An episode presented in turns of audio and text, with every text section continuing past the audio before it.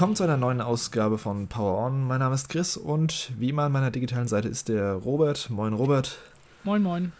Heute sind wir zurück mit einer neuen Folge von Just Played, dem Format, in dem wir über die ganzen Games reden, die wir in letzter Zeit gezockt haben oder die wir angezockt haben.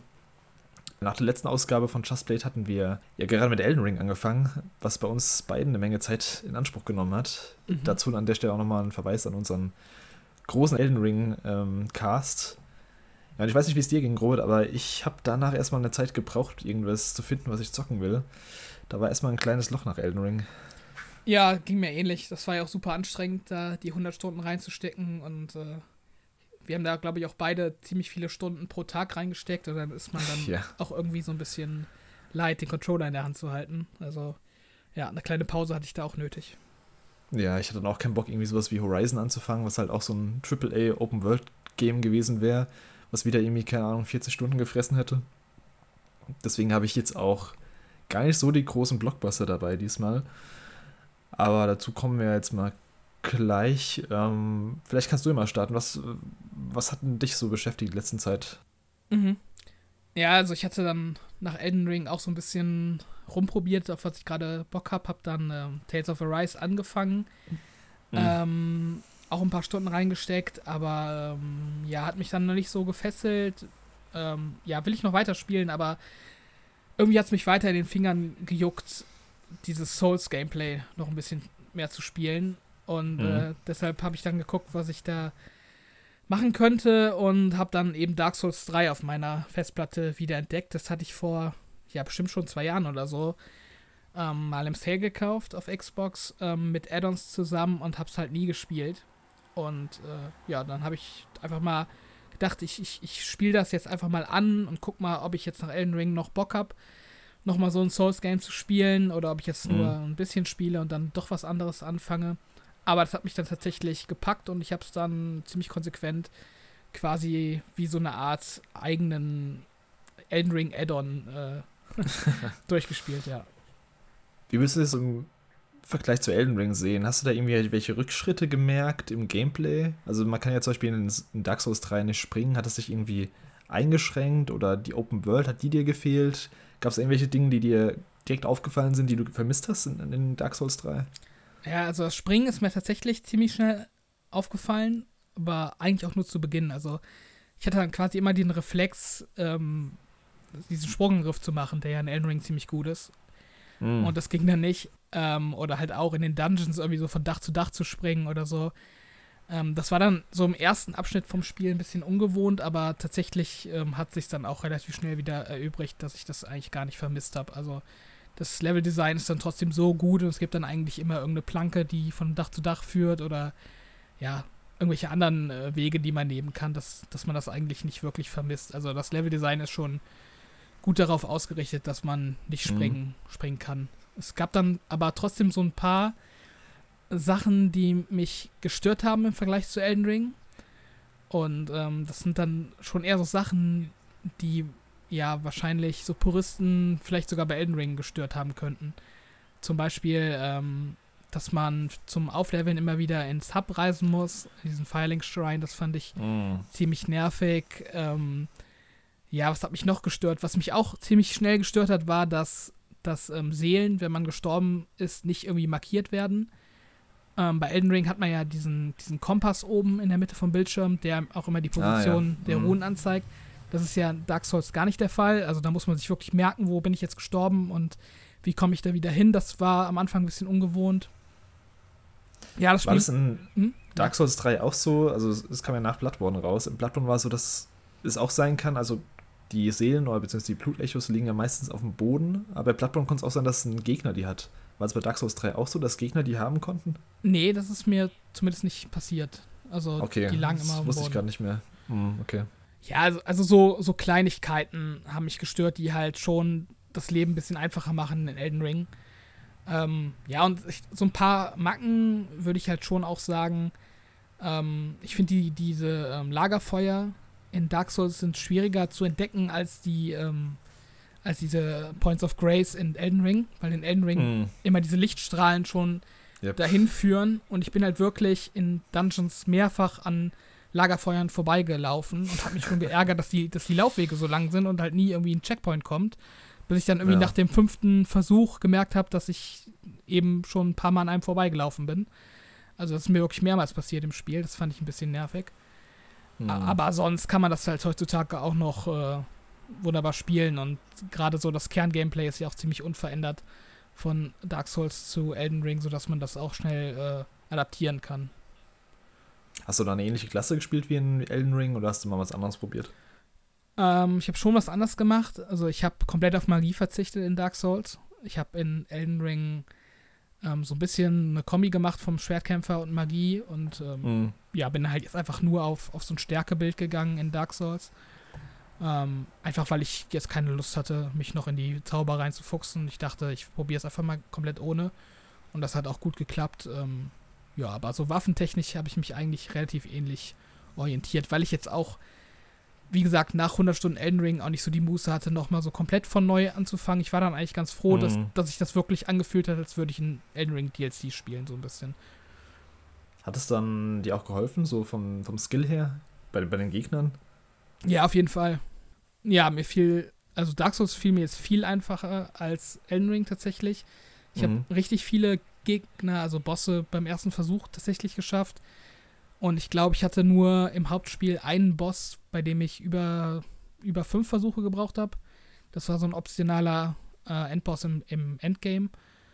Und sonst gingen die eigentlich alle ziemlich gut. Also es war jetzt kein Boss dabei, wo ich so richtig verzweifelt bin. Und das hatte ich gerade bei Elden Ring zu Beginn doch ziemlich stark. Also ich weiß nicht, woran es lag. Ich war wahrscheinlich dann auch einfach besser vorbereitet, wusste, was ich zu tun habe, wie ich die Bosse angehen muss. Konnte wahrscheinlich auch besser erkennen, welche Angriffe gleich kommen werden. Und Mhm. ähm, ja, das, das ging eigentlich ziemlich gut. Ja, es ist schon krass, dass du fast gar keinen hattest, wo du mal so ein bisschen länger gebraucht hast. Ich weiß noch, Dark Souls 3, da hatte ich echt so zwei, drei, die mir echt auf die Nerven gegangen sind. Dieser Aldrich Götter, Götterbote, ich weiß nicht mehr, wie der genau Mhm. hieß. Und äh, diese zwei Prinzen haben mich auch bis zum Wahnsinn getrieben damals. ja, also es liegt wahrscheinlich auch an der, an der älteren Technik bei Dark Souls, dass du nicht so ein krasses Effektfeuerwerk hast. Also viele Bosse sind halt auch relativ, ja, ich sag mal, simpel gehalten im Vergleich zu den Elden Ring-Bossen. Also wenn ich bei Elden Ring an Rykard denke, ähm, Mhm. ohne jetzt da zu groß spoilen zu wollen für die Leute, die es noch nicht gespielt haben, das ist halt so eine große Schlange und die ist in einem Lavabecken, das dich verletzen kann. Die Schlange hat mehrere Moves, die dich angreifen können. Gleichzeitig kann es noch sein, dass so Totenköpfe vom Himmel regnen, die dich killen. Und so super viel Kram auf einmal. Und bei Dark Souls sind halt viele Bosse, ähm, ja, humanoider und eben auf, auf so Schwertangriffe beschränkt. Also es gibt wenig Mhm. Bosse, die dann irgendwie so einen crazy Angriff haben, wo du erstmal raffen musst, so aus welcher Richtung kommt jetzt irgendwie der Energieblitz geschossen oder sowas. Und das ist eigentlich relativ, ja nicht simpel gehalten, aber schon simpel im Vergleich zu, ähm, zu Elden Ring, finde ich. Und das hat es mir irgendwie einfacher gemacht. Also ich hatte weniger Effekte und drumherum, auf das ich mich konzentrieren konnte. Oder musste. Mhm. Du hast auch gemeint, dass du den DLC schon angefangen hast, oder zumindest einen davon. Ja, genau. Äh, will, willst du noch zu Ende spielen oder willst du auch noch andere Dark Souls Games jetzt spielen, nachdem du jetzt den Dreier gespielt hast? Oder erstmal Pause oder wie sieht's da aus? Also den ersten DLC, dann habe ich durchgespielt, direkt im Anschluss. Der ist auch, Mhm. wenn man den quasi schon hat, wenn man das Spiel startet, dann ist der auch in die Story eingebaut. Also ich habe erst relativ spät kapiert, dass dieser Abschnitt, den ich da schon freigeschaltet habe, zum DLC gehört. Den habe ich, den habe ich dann quasi nach, nach Abschluss von, ähm, vom Hauptspiel beendet und äh, hat mir auch gut gefallen. Den zweiten habe ich noch nicht angefangen, das werde ich aber auch noch machen und ähm, ja, dann ist erstmal gut mit Souls, denke ich, aber irgendwann gehe ich dann auch auf jeden Fall noch Sekiro nochmal an. Mm, Sekiro, ja. Ist halt ein bisschen was anderes Sekiro, aber auf jeden Fall vom Kampfsystem her sollte man es einfach mal gespielt haben, wenn man auf sowas Bock hat. Ja, ich habe es ja auch schon einen Teil gespielt. Ich habe es halt damals abgebrochen. Weißt du noch, wo du rausgeflogen bist damals, also wo du ab- abgebrochen hattest? Ja, das war auch ein Bossfight. Äh, Corrupted Monk heißt er. Das ist so ein Geistermönch. Achso, ja. Hm. Und ähm, ja, aber wie gesagt, ich, ich, ich hatte da damals halt noch gar keine Erfahrung gemacht mit diesem Souls-Prinzip und bin dann wahrscheinlich auch relativ planlos rumgelaufen. Also ich kann mir auch gut vorstellen, dass ich viel verpasst habe, ähm, was mir vielleicht auch ähm, ja, das Leben leichter machen könnte an der Stelle, Mhm. dass ich irgendwie, weiß ich nicht, meine, meine Heiltränke nicht hoch genug gelevelt habe oder, oder sonstiges, dass, dass mir das damals einfach ähm, quasi an mir vorbeigegangen ist. Also da will ich auf jeden Fall nochmal reinschauen und gucken, ob ich da jetzt heutzutage besser mit zurechtkomme.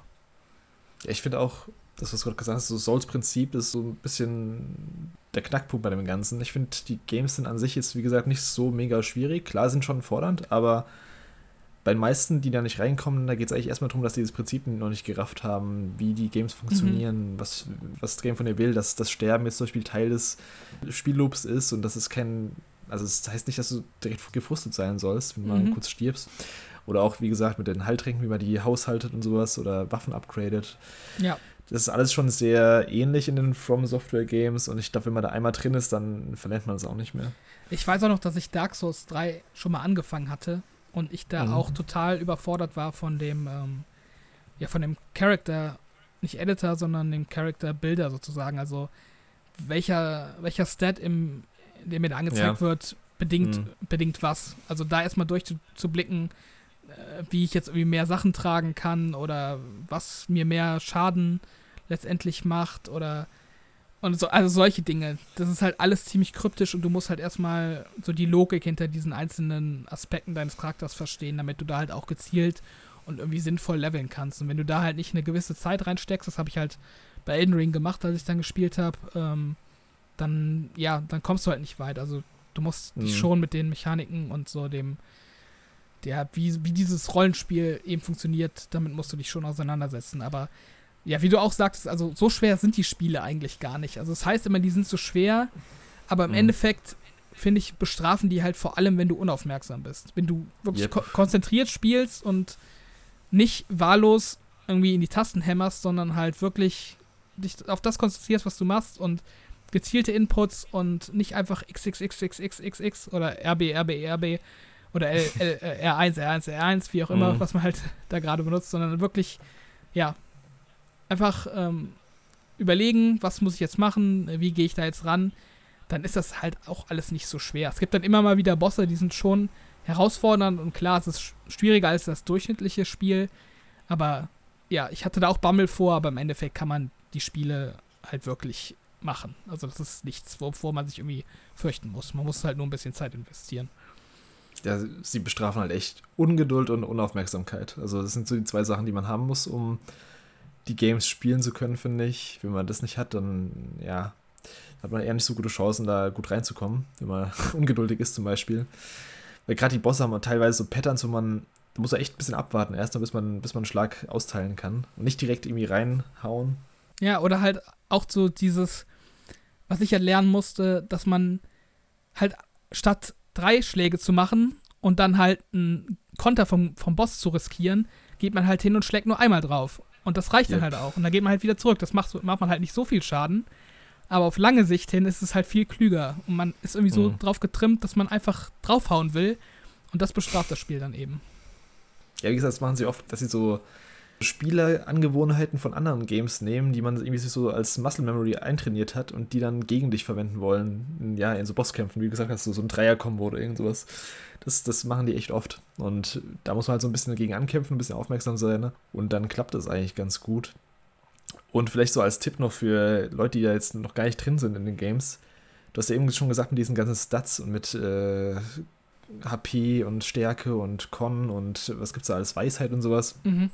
Ich finde es wichtig, wenn man sich nur auf so, keine Ahnung, drei, vier konzentriert und den Rest, den kann man eigentlich ignorieren. Mhm. Also wenn du, wenn du auf die Skills, wenn du Stärke und HP sollte man halt skillen, der Rest ist eigentlich komplett egal, finde ich. Also wenn du jetzt nicht unbedingt einen Magier spielen willst. Ja. Und da sind viele erstmal so ein bisschen überfordert meistens, dass sie erst so, naja, soll ich jetzt in Geschwindigkeit noch irgendwie reinskillen und soll ich jetzt da? Das ist eigentlich gar nicht, so- man kann sich ja gar nicht so krass verskillen, finde ich. Man verskillt sich halt, wenn man alles skillt. Dann, dann hat man Ja, halt das genau. Problem. Aber Ja, man kann nicht die eierlegende Wollmilch sein und ja, alle Skills halt gut drauf haben. Mhm.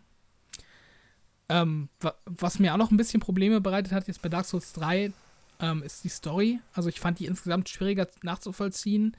Auch so, wie es, was es mit der Welt auf sich hat, aber da habe ich dann halt eben auch gedacht, das liegt daran, dass ich Dark Souls 1 und 2 nicht kenne, weil die ja schon scheinbar aufeinander aufbauen, auch von der Lore Mhm. her. Und ähm, ja, das, das fand ich bei Elden Ring insgesamt auch ein ganzes Stück besser. Also dieses Worldbuilding und ähm, genau nachvollziehen zu können, äh, warum ich jetzt wohin gehe. Also ich bin dann bei Dark Souls 3 einfach lineal dem Pfad gefolgt, logischerweise, und dann bin mhm. ich in mhm. irgendwelche Städte gekommen oder irgendwelche Orte und ich wusste nicht so richtig, warum hinter der Höhle jetzt auf einmal so eine riesige Stadt ist und was es damit auf sich hat. Ähm, das finde ich, ist bei Elden Ring durch diese Open World schon besser, dass man so ein besseres Gefühl für dieses, für diesen Ort bekommt insgesamt. Aber wie gesagt, das kann eben auch daran liegen, dass ich, dass ich halt mit der Lore nicht vertraut bin von Dark Souls.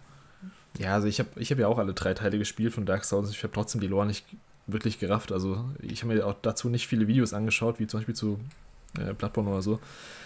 Ähm, da hast du ein paar Vorteile, wenn du die Teile gespielt hast. Die vorherigen Teile hast du so ein paar Anspielungen, beziehungsweise Anspielungen, du hast so ein paar ja, Sachen, die zu einem Ende geführt werden von NPCs. Das siehst ein paar NPCs, die irgendwie gestorben sind oder die jetzt verändert wurden oder du hast auch in Dark Souls 3 so eine bestimmte Stelle, wo du in Anno Londo ankommst, das ist diese, ja, dieses berühmte Gebiet aus dem ersten Teil, mhm.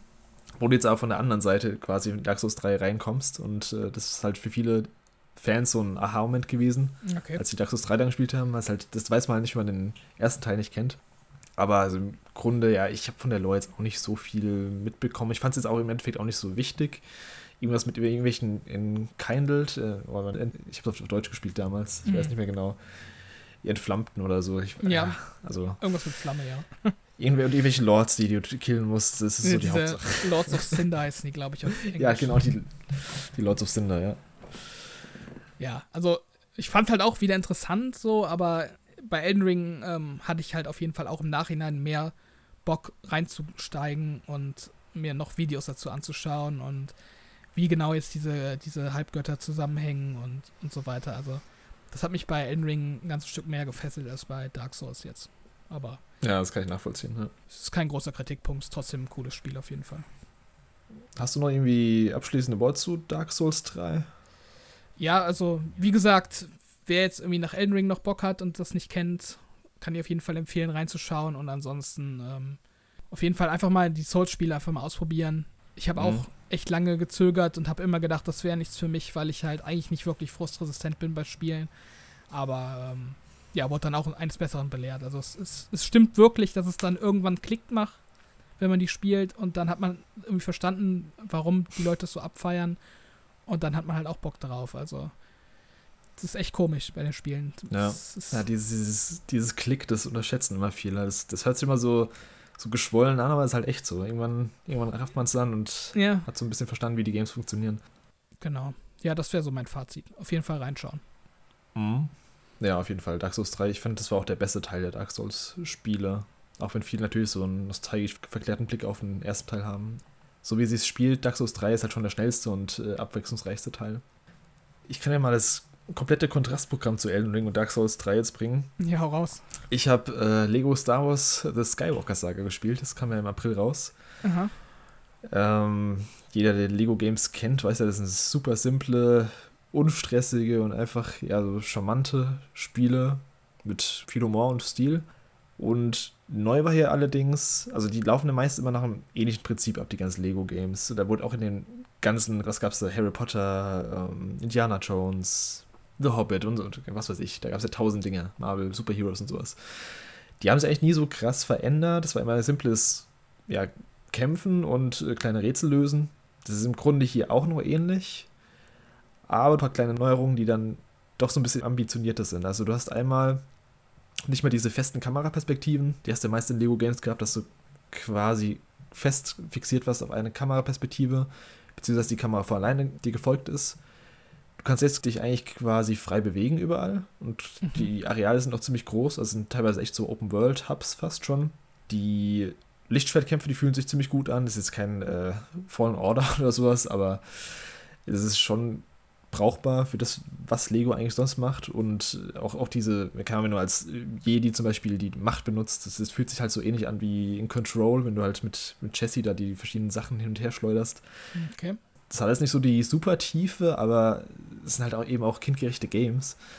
Und das hat mich auch gar nicht so krass gestört. Ich, ich weiß, du bist ein bisschen größerer Star Wars-Fan als ich. Das ist möglich, ja. wie gesagt, ich bin nicht der mega Hardcore-Fan, aber ich, ich habe da auch meine Freude dran gefunden an, an die ganzen Sachen, die da, also die ganzen Anspielungen und sowas. Mhm. Vor allem durch die Originalmusik, also das ist echt den originalen Soundtrack, was ich ziemlich cool finde. Die deutsche Vertonung ist ziemlich gut, also da teilweise auch Originalsprecher, glaube ich, oder zumindest Sprecher, die sich ziemlich nah nach einem Originalsprecher anhören. Ich glaube, die Sprecherin von Ray ist auf jeden Fall dabei. Also zumindest von den neueren Teilen, bei den alten weiß ich es nicht genau. Und das Ganze ist so aufgeteilt in drei Trilogien. Also Skywalker Saga ist ja quasi die, die neuen Hauptfilme. Mhm. Die äh, Originaltrilogie, die Prequel-Trilogie und die Sequel-Trilogie. Und man kann da jetzt vom Start jeweils den ersten Film der Trilogie starten. Und wenn du den dann geschafft hast, kannst du in den nachfolgenden Filmen. Und das alles ist relativ kurz gehalten, was vielleicht auch schon ein bisschen meine Kritik an dem Ganzen ist. Ähm, also eine Episode dauert ungefähr so knapp drei Stunden, dann bist du durch. zwei okay. bis drei Stunden würde ich sagen. Das ist halt echt ziemlich wenig. Ich weiß nicht, hast du mal die, die alten Lego Star Wars Teile gespielt? Ich habe auf jeden Fall den allerersten gespielt damals auf der PS2, aber hm. kann mich da kaum noch dran erinnern. Ja, ich glaube auf jeden Fall, die wurden auch. Ich habe zuerst gedacht, das wäre jetzt so eine Zusammenfassung von allen Lego Star Wars Teilen von damals, nur halt remastered oder remaked mhm. in einem ganzen Paket. Das ist es nicht. Die wurden schon neu gemacht, aber die wurden auch deutlich verkürzt teilweise. Also ja, es ist teilweise schon ein bisschen, bisschen komisch, lustig, wie da Sachen verkürzt wurden. Das, also, ja, und der Kampf gegen Darth Maul und sowas und der, der Tod von, ähm, wie, ist der, ähm, wie ist der Typ, der Lehrmeister nochmal von Obi-Wan? Äh, Qui-Gon, Qui-Gon Jinn. Genau, das war alles so kurz und schnell und äh, dann laufen die auf so eine Parade und dann sagt, sagt der Obi-Wan, ey, Luke, äh, nicht Luke, Anakin, du bist jetzt mein Schüler. Und dann sagt er, ja, und dann ist der Film zu Ende. So. Also, okay. das ist schon sehr kurz. Also, du hast schon die ikonischen Momente drin. Die sind aber auch ganz lustig mit dem typischen Lego-Humor halt wieder so bisschen abgeändert, aber trotzdem halt noch in der Essenz gleich geblieben. Aber ich weiß nicht, also wenn du halt Bock drauf hast, die Filme, also die, die Story der Filme nochmal nachzuholen, dann ist es eher nix so für, für Star Wars-Fans, so die, die ein bisschen Wert auf den Inhalt legen, weil mhm. das ist halt echt viel zu kurz und viel zu, viel zu wenig, also viel zu durchgerusht, sage ich mal. Mhm. Also die Originalfilme gehen ja auch zwei, zwei Stunden ungefähr immer, oder ein bisschen mehr vielleicht. Ja. Und du hast halt hier zwei bis drei Stunden mit Gameplay. Also ja, und das Gameplay ist der größte Teil davon. Hm. Also es ist eher so eine, so eine Abfolge der Set-Pieces, so ein bisschen. Oder? Ja, genau. Also es ist, ist kindgerecht gemacht, ist, ist auch nicht verkehrtes. Also es macht schon Spaß und es sieht auch alles ziemlich gut aus. Grafisch, technisch. Die haben ja neue Engine jetzt benutzt. Mhm. Merkt man, dass es ganz cool aussieht alles. Ähm, ich hatte mit der Prequel-Trilogie angefangen, also Episode 1 bis 3. Ich habe mhm. dann mal kurz in Episode 4 reingeschaut und Episode 7 habe ich dann auch äh, nochmal gespielt. Ich glaube, die restlichen werde ich auch nur durchzocken. Wie gesagt, das sind halt immer nur zwei bis drei Stunden. So, mit dem Grundgameplay von Lego bist du vertraut, oder? Ich habe es ja vorhin schon mal so ja, ein bisschen angesprochen. Ich habe ich, ich hab auch mehrere Lego-Spiele gespielt über die Jahre. Also, ja. das Grundprinzip kenne ich. Ich habe gar nicht so viel Lego-Spiele gespielt, deswegen kannst du vielleicht mir da sagen, ob das bei anderen Teilen auch so der Fall ist. Ich habe nicht so ein Problem mit dem ganzen Gameplay. Also an sich ist es ja nicht schwer. Es gibt halt diese Mini-Rätsel und normale Kämpfe. Die Kämpfe sind eigentlich redundant komplett. da mhm. kannst du einfach Knöpfchen drücken und kommst durch. Es gibt auch keine verschiedenen Schwierigkeitsgrade. Es gibt halt einen Schwierigkeitsgrad und das war's. Aber ähm, ein bisschen nervig ist, dass, dass viele der Rätsel innerhalb der Level nicht lösbar sind. Beziehungsweise ist noch nicht sofort ersichtlich, dass die erst später lösbar sind.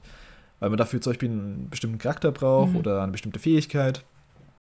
Ja, ähm, war es bei anderen Teilen auch so, dass du, also während der Story durch Levels kommst, halt noch nicht die Rätsel machen, machen konntest? Ich glaube ja. Also ich habe die Spiele jetzt auch nicht mehr so krass in Erinnerung. Ich habe auch, ich glaube, ich weiß gar nicht, was das letzte war. Das war wahrscheinlich irgendwie in der Xbox 360-Generation habe ich dann nochmal mhm. irgendwas gespielt, glaube ich. Also hier so diese ganzen neueren, die so One- und PS4-Generationen kamen, die habe ich auch gar nicht mehr gespielt. Aber ich glaube ja, das, das gab es früher auch schon, dass du bestimmte Charaktere brauchtest, um bestimmte bestimmte Rätsel zu lösen, weil die ja auch immer so eigene Fähigkeiten haben. Ja, genau. Ja, nee, das war, das war schon früher so, glaube ich.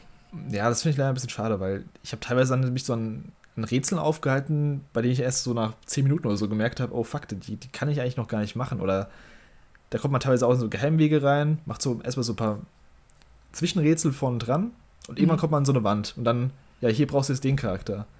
Ja, super, jetzt habe ich hier diese Abzweigung genommen, die über, keine Ahnung, fünf bis zehn Minuten ging und am Ende kommt irgendwie so eine, so eine Wand, die mir sagt, nee, komm hier später nochmal vorbei. Mhm. Ist halt nicht so ganz geil irgendwie. Also, ja. das hätte man ein bisschen eleganter lesen können. Ja, also ich habe die Spiele halt früher immer ähm, im Koop gespielt, einerseits, also so ein Mhm. Couch-Koop, das, das hat halt immer Bock gemacht, ähm, weil sich das auch angeboten hat, weil das Gameplay an sich halt eigentlich belanglos war. Also, ich weiß nicht, Mhm. wie es da jetzt ist, aber früher war das halt wirklich so, du bist in, in den Raum gekommen, dann kamen da ein paar Gegner angelaufen, du hast X gedrückt oder was auch immer und der Angriff war schon so richtig mit Lock-on automatisch und der Gegner hat sich auch quasi nicht gewehrt, du hast den dreimal geschlagen, der ist kaputt gegangen.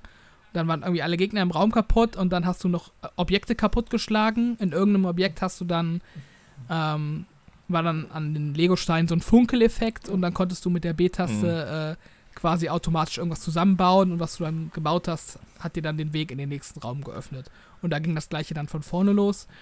Und weil das halt alles so simpel war, konnte man die halt gut mit Freunden spielen, weil man dabei halt einfach quatschen konnte. Das war halt so Mhm. quasi, wenn man halt irgendwie was nebenher machen will, während man sich über irgendwas unterhält. Das waren halt so äh, die Spiele dann dafür, fand ich immer. Also ist das immer noch so krass simpel, auch so vom Leveldesign, oder ist das mittlerweile ein bisschen, äh, bisschen komplexer, dass man da auch mehr irgendwie nachdenken muss? Oder ist das immer Also noch vom, vom Beiwerk? Grundgameplay ist es schon noch ziemlich simpel. Also wie gesagt, du haust halt und dann teilweise gibt es dann so ein paar Rätsel oder halt, wie gesagt, was du eben schon gesagt hast, diese, man drückt auf eine Taste, also hält die gedrückt und dann baut sich irgendwas zusammen, irgendein Mhm. Schalter oder sowas. Gibt es immer noch. Was ich aber, wie gesagt, besser finde jetzt, du hast halt mehr zum Erkunden, du hast halt irgendwie teilweise große Areale, die du erkunden kannst, mit anderen NPCs reden kannst und so Nebenmissionen machen kannst. Das gab es, glaube ich, in anderen Teilen nicht so in der Form. Zumindest nicht, nicht so ausladend. Ich weiß nicht mehr genau, wie diese Stadt heißt, ähm, der diese.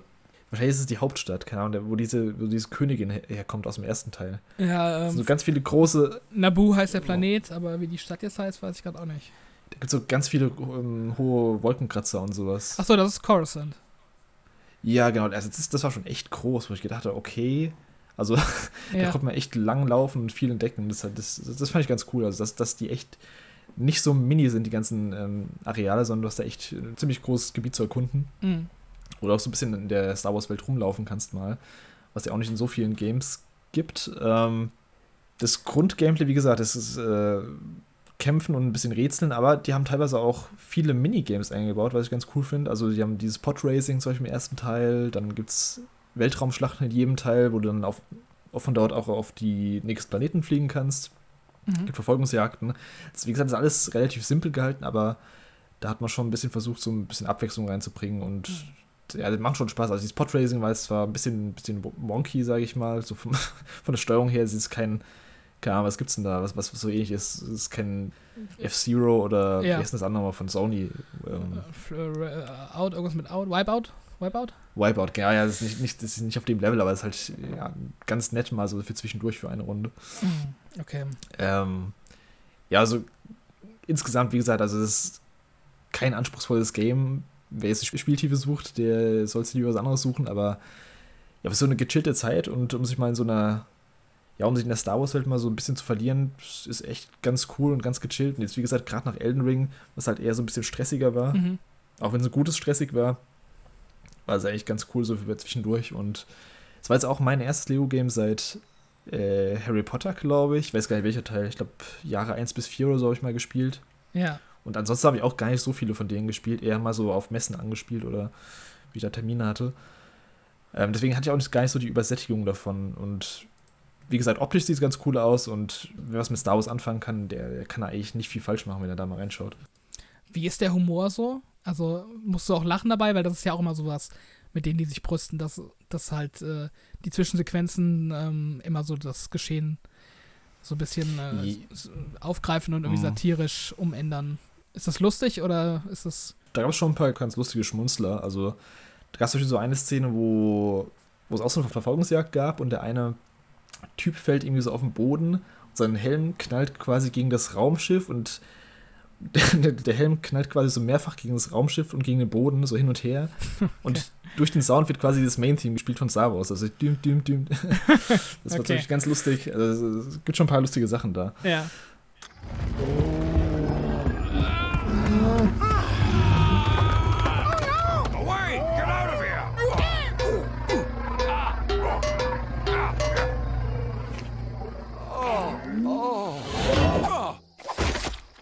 Jar Jar Binks.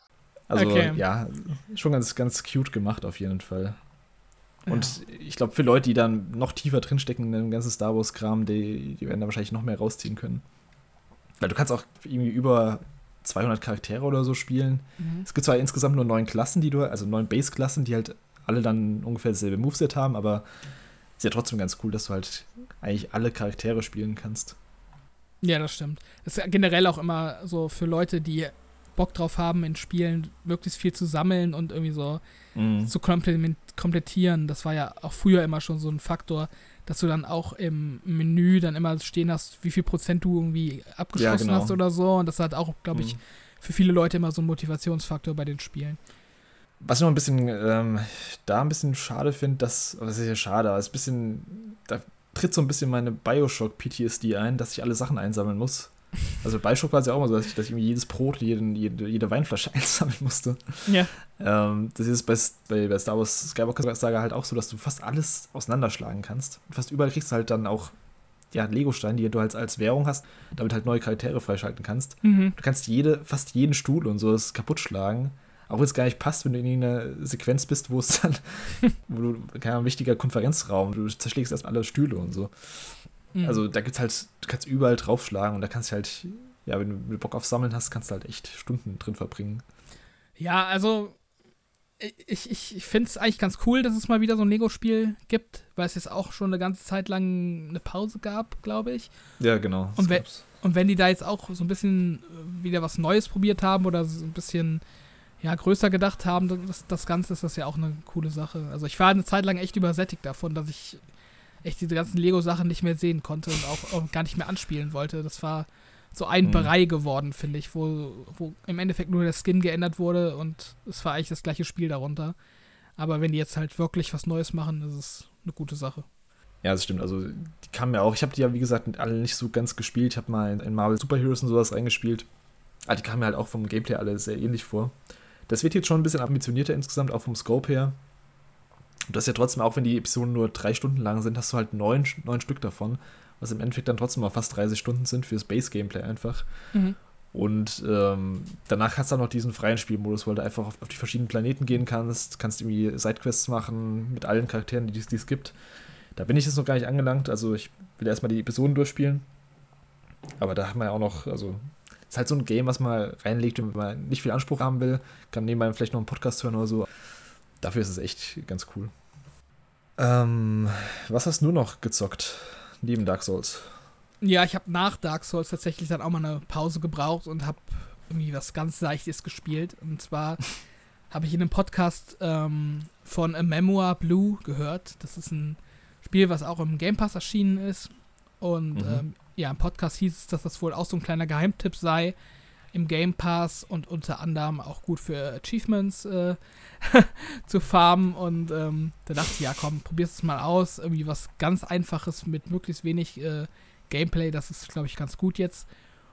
Und ähm, so ist es dann tatsächlich auch. Das ist im Grunde ein Point-and-Click-Adventure, ähm, wo du sehr wenig machen musst. Ähm, es, es geht um, um eine junge Frau, die eine erfolgreiche Schwimmerin ist aber irgendwie keinen Kontakt mehr zu ihrer Mutter hat und dann so in den Erinnerungen ihrer Kindheit schwelgt. Und das Ganze wird dann halt, ja, mit so, mit so einer Art Metapher erzählt, dass sie dann irgendwie sich so in ihre Gedanken verliert und äh, ja, sich an ihre Kindheit zurückerinnert. Und da, im Endeffekt steuert man alles indirekt, wie gesagt, durch Point-and-Click-Mechaniken und ähm, hat halt einen Bildschirm wo man dann irgendwas zur Seite wischen muss. Und dann kommt der nächste Bildschirm, da muss man irgendwo draufdrücken. Und dann kommt der nächste Bildschirm und dann muss man irgendwas äh, nach oben wischen oder. Mhm. Also, das ist super simpel und ähm, hat eigentlich gar keinen Anspruch. Also es gibt kein Rätsel oder sowas und will halt eigentlich nur eine Geschichte erzählen. Äh, ja, ich fand das Ganze ganz nett ähm, so an sich. Es hat ein paar hübsche äh, 2D-Animationen, so gemischt mit dem typischen 3D-Indie, Indie-Game-Stil und ähm, hat eigentlich eine ganz nette Atmosphäre so insgesamt, aber äh, ja, äh, für mich war dann schon eher der Anspruch, äh, die Achievements zu sammeln. Tatsächlich, um es durchzuspielen. Also es war jetzt kein Spiel, was mich irgendwie äh, längerfristig irgendwie unterhalten hätte. Ansonsten, ist, Mhm. man hat das auch in einer Stunde durch, also ist super kurz. Ähm, ist halt eher so eine, so eine Experience, sage ich mal. Ähm, ja, wenn man Game Pass hat ähm, und halt auf so, so Sachen steht, auf äh, ja, auch so Spiele mit einer bisschen äh, anspruchsvolleren Story, sage ich mal, die sich auch mal so anderen Themen widmet. Ähm, Ja, da kann man da schon mal reinschauen. Ähm, aber ja, so den, den ganz großen Kracher sollte man, glaube ich, in jedem Fall nicht erwarten. Also ist ganz nett. Ja, ich kannte das ja gar nicht. Ich habe jetzt mal den Trailer so nebenbei laufen lassen. Mhm. Ähm, das wirkt schon so ein bisschen nach typischem Indie-Azi-Fazi ein bisschen. so Ja, auf den ersten Blick. Ja, so, so kam es mir halt auch vor. Also die Story wird halt auch komplett ohne Dialoge erzählt. Also es gibt keine Sprachausgabe oder so. Und man muss dann schon relativ aufmerksam sein, um so zu kapieren, welche, was jetzt irgendwie die beiden Fische äh, darstellen sollen, die da jetzt durchs Bild schwimmen und so weiter. Also schon so ein bisschen so, äh, ja, man hat das Gefühl, die hätten lieber äh, irgendwie einen Film gemacht und Mhm. äh, haben aber dann leider nur ein Spiel, in Anführungszeichen nur ein Spiel äh, hinbekommen. Also es ist, glaube ich, nicht schlecht, aber es ist halt auch so ein bisschen überambitioniert in der Story und ähm, ja, setzt es dann halt nicht so super gut um, finde ich. Wir wollen ja wie so ein, so ein Traumata von so einer Sportlerin erzählen oder Lebensgeschichte oder whatever, so verstehe ich das gerade irgendwie. Mm, ja, genau. Also, also, Mm. also mich hat es jetzt auch nicht irgendwie emotional gecatcht auf irgendeiner Ebene. Das war halt, ich habe mir das angeguckt und dachte so, okay, hm, okay, alles klar. Äh, aha, sie ist traurig, okay, und jetzt, jetzt geht sie irgendwie, weiß ich nicht, jetzt geht sie irgendwie, sieht sie ihre Kindheitswohnung nochmal vorm inneren Auge und Mm. die Mutter beschäftigt sich nicht mit ihr, okay. Und dann war es halt irgendwie vorbei und äh, ich wusste nicht so richtig, was ich daraus mitnehmen soll. Also, ja. Vielleicht, der, ja, Nee, ich wollte nur sagen, vielleicht bin ich da halt äh, auch nicht in der Stimmung für gewesen, ähm, um mich da halt so komplett drauf einzulassen. Vielleicht ziehen da andere Leute irgendwie mehr draus, ähm, können da vielleicht auch mehr mit connecten mit dieser Prämisse, aber für mich war es halt eher so ein, hm. so ein so kurzer Zeitvertreib an einem Abend und äh, ja. Ich sehe gerade, es auch von Annapurna Interactive wieder gepublished. Mhm, genau. Die haben mich jetzt zuletzt mit 12 Minutes ziemlich enttäuscht. Ja, es ist halt so ein bisschen Hit, Hit or Miss, was die publishen. Also. Mm. Also ich, es ist nicht, nicht so ein Schrott wie 12 Minutes. Ähm, also es ist nicht so, es ist nicht so, dass du, du spielst es nicht und bist danach, also du spielst es und bist danach nicht sauer, wie bei 12 Mm, Minutes. okay, Also das, okay. du spielst es halt eher und, und du hast es zwei Minuten später vergessen. So. Okay. Es wirkt immer so, als wenn sie so Games publishen wollen, die versuchen, so einen künstlerischen Anspruch so ein bisschen zu haben. Ja. ähm, so von der Komplexität her wirkt es jetzt so ein bisschen. äh, Okay, ich sehe es ja gerade auch im App Store auch, ja, wie so ein Smartphone-Game quasi. Ja, Wenn also, du meinst, man kann, muss eh nur wischen oder irgendwelche Sachen anklicken, also. ja, genau. Also, wie gesagt, du hast halt diese, diese Bildschirme und es ist eigentlich eh schon immer ziemlich offensichtlich, was du anklicken sollst. Und Hm. selbst, ähm, selbst wenn du woanders hinklickst, hat es irgendwie auch keine Konsequenzen oder so. Also du kannst quasi einfach wild klicken und äh, hast dann halt automatisch mehr oder weniger das, das, Richtige angeklickt. Also ist gar nicht, gar nicht schwierig. Okay. Ja, Memoir Blue. Kam das dieses Jahr raus? Wann, wann kam das denn raus? Äh, Ich hatte vorhin noch gelesen, dass es 2019 rauskam, aber ich weiß nicht, ob das da noch so ein iOS-Projekt oder so war oder irgendwie ein PC-Projekt oder so, keine Ahnung. Mhm. Aber auf jeden Fall ist es jetzt, glaube ich, kürzlich erst auf ähm, Konsole erschienen, soweit ich weiß. Okay, ich, ich, ich sehe es gerade hier, ja. 24. März 2022. Switch, PS4, PS5 und für Xbox, alle Xbox, PC, ja, okay. Gibt's alles für alles. Mhm. Okay, äh, hast du noch irgendwas? Das war ja relativ schnell jetzt gerade abgehandelt. Ähm, ja, ich habe Halo gespielt, äh, jetzt kürzlich. Da hat dann jetzt Mhm. endlich sechs Monate nach Release ähm, endlich mal die zweite Multiplayer-Season angefangen. Und äh, ja, also es, äh, 343 Industries kommt halt nicht aus, aus ihrem äh, aus ihrem Loch raus, so dass sie halt irgendwie mal positive Schlagzeilen machen können. Also äh, sie machen eine Sache besser und gehen dann gleichzeitig zwei Schritte zurück. Es ist echt ein bisschen Mhm. frustrierend. Also ähm, es gibt zwei neue Maps, die auch beide eigentlich ganz cool sind. Ich habe jetzt noch nicht so viel gespielt, aber so auf den ersten Eindruck finde ich die beide eigentlich ganz cool. Aber es sind halt auch nur zwei neue Maps nach sechs Monaten. Das ist halt einfach zu wenig. Also da gab es in anderen Halos, die sich nicht als, als Service-Game äh, verstanden haben, deutlich mehr zu dem Zeitpunkt. Mhm. Ähm, es gibt ein paar neue Spielmodi, die sind eigentlich auch ganz cool. Also so Klassiker wie King of the Hill sind jetzt endlich drin. Ähm, so ein paar Fun-Spielmodi, die äh, sind ziemlich cool, die sind jetzt drin. Und halt auch so eine Art, mh, ja, Battle Royale für Arme ist jetzt auch drin, äh, was es halt früher noch nicht gab. Das ist auf den ersten Eindruck eigentlich auch eine ganz coole Idee. Also es ist so ein Free-for-all-Game-Type, also alle gegen alle. Ähm, gemischt mit, mit Gun-Game und Battle Royale. Also Gun Game, für alle, die keine Shooter spielen, das ist quasi ein Spielmodus, wo du, wenn du jemanden killst, ein neues Set an Waffen bekommst automatisch und Mhm. dann derjenige gewinnt, der als letztes, äh, beziehungsweise als erstes mit dem letzten Waffenset einen Kill gemacht hat. Genau, Also-. Genau, und ähm, Battle Royale ist dann eben der Aspekt, dass du ähm, Permadeath hast, also sterben kannst und dann ausscheiden kannst aus dem Spiel und halt auch nach einer gewissen Zeit so eine Todeszone kommt. Mhm. Also du, das ist halt ein 12-Spieler-Modus auf den großen Big Team Battle Maps, die eigentlich nur für ja, Big Team Battle vorgesehen sind. Und ähm, du hast, glaube ich, fünf Leben, alle gegen alle und dann eben dieser Gun-Game-Aspekt, dass du eben mit neuen Waffen ähm, halt zurechtkommen musst, wenn du einen Kill machst. Und wenn du halt fünfmal gestorben hast, bist du halt raus und natürlich der letzte Überlebende hat gewonnen. Also neues Konzept und jetzt wahrscheinlich als Überbrückung bis ein richtiges Battle Royale kommt eigentlich auch eine ganz coole Sache. Aber sie haben halt auch wieder Scheiße gebaut. Äh, Im Sinne von, dass es ziemlich kontroverse Waffenpatches gibt. Ähm, also diverse Waffen genervt, die eigentlich nicht unbedingt in der Form genervt hätten werden sollen. Äh, dann eben auch so Sachen wie, dass im Singleplayer-Modus so eine Speedrun-Taktik quasi rausgepatcht wurde, worüber sich ziemlich viele Leute ärgern. Ähm, ja, also es, es gab da eben auf so einem, in der Open World so ein abgestürztes Raumschiff. Mhm. Und auf diesem abgestürzten Raumschiff war aus irgendeinem Grund eine unsichtbare ähm, Panzerkanone installiert, die man abmachen konnte. Okay. Also ich weiß nicht, warum die da drauf war. Jedenfalls konntest du quasi durch das ganze Spiel mit dieser Panzerkanone laufen und die hatte unendlich Munition. Lustig. Nee, Das war, also, das war halt im Endeffekt, fanden die Leute das halt cool und alle wollten es eigentlich drin lassen. Also die Community will das eigentlich drin haben. Mhm.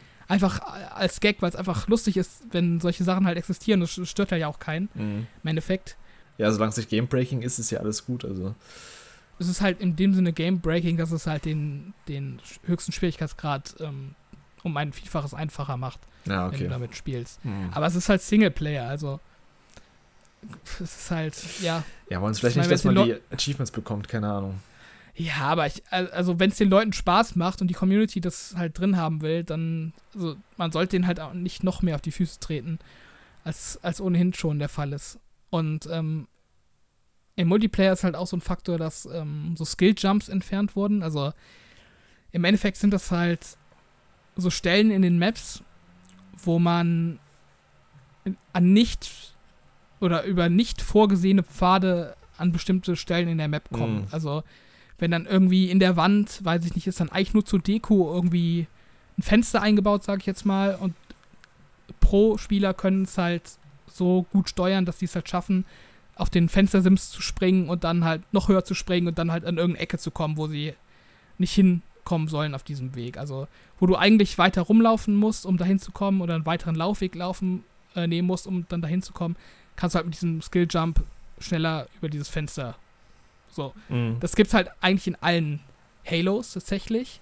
So Skill-Jumps. Die werden halt immer von der Community entdeckt, sind halt auch teilweise ähm, beabsichtigt eingebaut von den Ent Entwicklern und teilweise auch nicht. Und da haben die jetzt ziemlich viele ähm, essentielle Skill-Jumps halt auch rausgepatcht, dass du quasi, wenn du auf den Fenstersims äh, draufspringen willst, dass du durchfällst. Ist quasi, also ist ja kein physisches Objekt mehr ist sozusagen. Mhm. Und da, damit haben sie halt ziemlich den äh, Pros äh, an, an den Hals gegangen, weil die äh, quasi seit Monaten damit trainieren, dass es halt diese Skilljumps gibt, und die halt auch darauf eingestellt sind, dass es die gibt und ähm, Oh die Strategien auch darauf basieren. Mhm.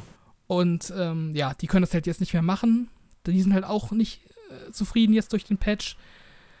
Und alles so Sachen. Dann haben sie noch angekündigt, dass die zweite Season auch wieder sechs Monate dauern soll, statt wie vorher angekündigt drei Monate. Äh, und ja, also es gibt ein paar coole Sachen, aber halt auch super viele Probleme, die jetzt wieder ins Spiel gekommen sind. Und ähm, ja, die, die, die Zahlen der Spieler gehen halt, halt rückläufig. Also es gab nochmal ein kleines Hoch jetzt durch den Launch von der zweiten Season.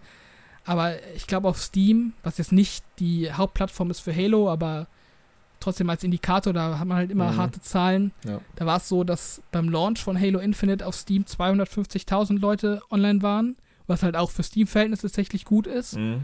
Und jetzt zum Launch von Season 2 waren es 25.000. Also da sieht man halt, wie krass viele Spiele einfach abgesprungen sind mhm. und dann halt auch zum Launch von der zweiten Season nicht mehr zurückgekommen sind. Und dann äh, natürlich auch im Laufe der Season werden das nicht mehr, sondern eher tendenziell weniger. Also das Spiel hat echt Probleme und ich bin gespannt, wie sie das irgendwie nochmal wiederbeleben oder ob sie es nochmal wiederbeleben. Andere Spiele haben es auch geschafft, äh, sich erst nach und nach irgendwie äh, zu rehabilitieren. Mhm. Von daher gebe ich, da, geb ich da noch nicht ganz auf. War es nicht so, aber bei Sea of Thieves damals am Anfang auch so, dass es erst später kam mit, dem, mit, den, mit den vielen Content-Patches, dass man einfach auch ein bisschen ja. Content hatte und das dann nach und nach äh, so erst so, so zu dem, zu dem mhm. Hit wurde, was jetzt ist quasi. Ja, also Sea of Thieves ist ein gutes Beispiel oder halt auch sowas wie Rainbow Six Siege. Genau. Das ist auch relativ klein gestartet und hat dann halt eine, eine immer größere Fanbase bekommen. Und bei Halo gibt es halt auch so Gerüchte. Es gibt diesen Entwickler, Certain Affinity heißen die. Ich weiß nicht, mhm. ob du die kennst, das Studio. Kenn ich nicht, nee. Das ist halt auch so eine Art Support-Studio für Shooter in der Regel. Also die haben zum Beispiel äh, bei der Master Chief Collection ähm, ziemlich viel mitgeholfen, die oh, okay. halt zu fixen. Haben, haben da auch den Multiplayer von Halo 2 quasi im Alleingang geremaked. Oder ähm, ich glaube bei Doom Eternal haben die auch den Multiplayer-Modus gemacht. Ähm, also es ist halt auch so ein Studio, was halt ziemlich eng mit, mit äh, 343 zusammenarbeitet und halt auch in der Halo-Community relativ beliebt ist. Ich glaube, da sind auch ziemlich viele alte Bungie-Leute mit am Start. Und es gibt halt Gerüchte, dass die ähm, seit mehreren Jahren an irgendwas Halo-mäßigen arbeiten. Mhm. Und es ist halt das Gerücht im Umlauf, dass die halt ein Battle Royale machen für Halo Infinite. Ähm, wohl irgendwie auch schon seit 2019 oder so, also ziemlich lang. Und ähm, kann halt gut sein, dass da jetzt bei der E3 irgendwas von denen angekündigt wird. Also ich glaube auch, wenn ein Battle Royale kommt, das wird dem Spiel halt nochmal einen heftigen Push geben, weil äh, trotz aller gegenteiligen Behauptungen ist es halt immer noch so, dass Battle Royals so im Multiplayer aktuell so der mit Abstand beliebteste Spielmodus sind und mhm. äh, halt die meisten Leute ziehen. Von daher habe ich dann noch ein bisschen Hoffnung, dass da, dass da was kommt und das Spiel so ein bisschen wiederbelebt wird. Was glaubst du, was so die größten Probleme momentan sind? Ist es äh, tatsächlich der Content oder ist es, ist es also das Gameplay? Also was genau ist, wieso die Spiele abgesprungen sind? Was glaubst du? Also liegt es nur am Content? Also es liegt auf jeden Fall am Content, dass mhm. es halt zum Start zu wenig war und viel zu lange dauert, bis mehr dazukommt. Und was halt auch total stümperhaft ist und halt ähm, ja auch auf, auf mittelfristige Sicht nicht unbedingt besser werden wird, ist ähm, so die Spielerprogression. Also es gibt kein Level-System, du hast keine externe Motivation, irgendwie das Spiel zu spielen, abseits vom Battle Pass, weil du dich halt nicht aufleveln kannst, weil du keine ordentlichen Statistiken hast. Äh, und halt so, so, so, so, so Features fehlen, die halt so einen Online-Multiplayer-Modus erst richtig spaßig machen. Mhm. Also so diese ganze Infrastruktur, die steht halt nicht dafür. Das ist halt auch so ein Problem. Und ähm, aber ja, was es halt die, gibt. Aber hatte man die Infrastruktur nicht schon mit den anderen, mit der alten Halo-Teilen Multiplayer? Ja, also, das verstehe ich halt nicht. Ja, auf jeden Fall. Das versteht halt keiner. Das war halt früher viel so. besser. Also jedes, jedes andere Halo hat es halt hundertmal besser gemacht, hatte mehr Features hm. zum Start hin. Also das sind aber auch so Sachen, die, glaube ich, vor allem Leute am Ball behalten würden, die nicht unbedingt die größten Halo-Fans sind. Mhm. Und für Halo-Fans fehlen halt auch so Sachen wie dieser Forge-Editor. Ähm, das ist halt so ein Map- und äh, Spielmodi-Editor, der super beliebt ist und auch immer sehr umfangreich ist. Ähm, und womit halt immer super viele ähm, ja, Spielmodi kreiert werden. Das ist halt ein richtig großer Part so von der Halo-Community, dass, dass die Leute halt mit diesem Editor arbeiten. Den gibt es halt nur nicht. Der soll jetzt im September in der offenen Beta starten. Ist zumindest der Plan. Also, also essentielle Halo-Features fehlen halt einfach. Und es gibt halt richtig viele in der Halo-Community, die halt jetzt wieder Master Chief Collection spielen. Mhm. Weil die halt meinen, so, es macht mir halt keinen, also es macht halt keinen Sinn, Halo Infinite zu spielen, wenn ich auf in der Master Chief Collection runderes ähm, Gesamtpaket habe mit mehr Features und ähm, ja, einfach insgesamt komfortablerem ja, Experience sozusagen. Und ja, also 343 kommt halt nicht hinterher, das quasi anzupassen. Mhm. Die brauchen halt immer, immer länger. Was vorher drei Monate dauern sollte, dauert jetzt schon wieder sechs Monate. Also sie laufen halt irgendwie dem Spielern hinterher, die halt schon längst äh, wieder woanders sind. Das ist schon krass, vor allem wenn man bedenkt, dass das Game ja über ein Jahr verschoben wurde. Also, Mhm. also keine Ahnung. Also wir hatten ja aber schon mal drüber geredet, dass äh, das Game hatte eigentlich einen richtig guten Start, weil Battlefield hat zu der Zeit ziemlich geschwächelt, Call of Duty hat geschwächelt. Alle waren so, ja, Halo kommt und äh, hat einen starken Multiplayer, das Gameplay macht Fun, die Singleplayer-Kampagne macht auch Fun, auch wenn es äh, ein bisschen, bisschen wenig Abwechslung gibt von den Arealen her und sowas. Mhm. Aber irgendwie ist es ziemlich krass abgeflacht. Ich habe ja, ich habe auch ein bisschen Halo damals gespielt, also auch Multiplayer, als es rausgekommen ist, Halo Infinite. Ähm, aber irgendwie, ich bekomme da jetzt in meiner Bubble fast gar nichts mehr mit. Also ich bekomme durch dich halt noch, dass die Community halt anscheinend ziemlich angepisst ist ähm, von 343 inzwischen. Dass sie dauernd Sachen verschieben oder so wenig Content nachliefern. Also ich finde schon krass, wie hart die da den, den, den Ball gedroppt haben, muss man auf Englisch zu sagen.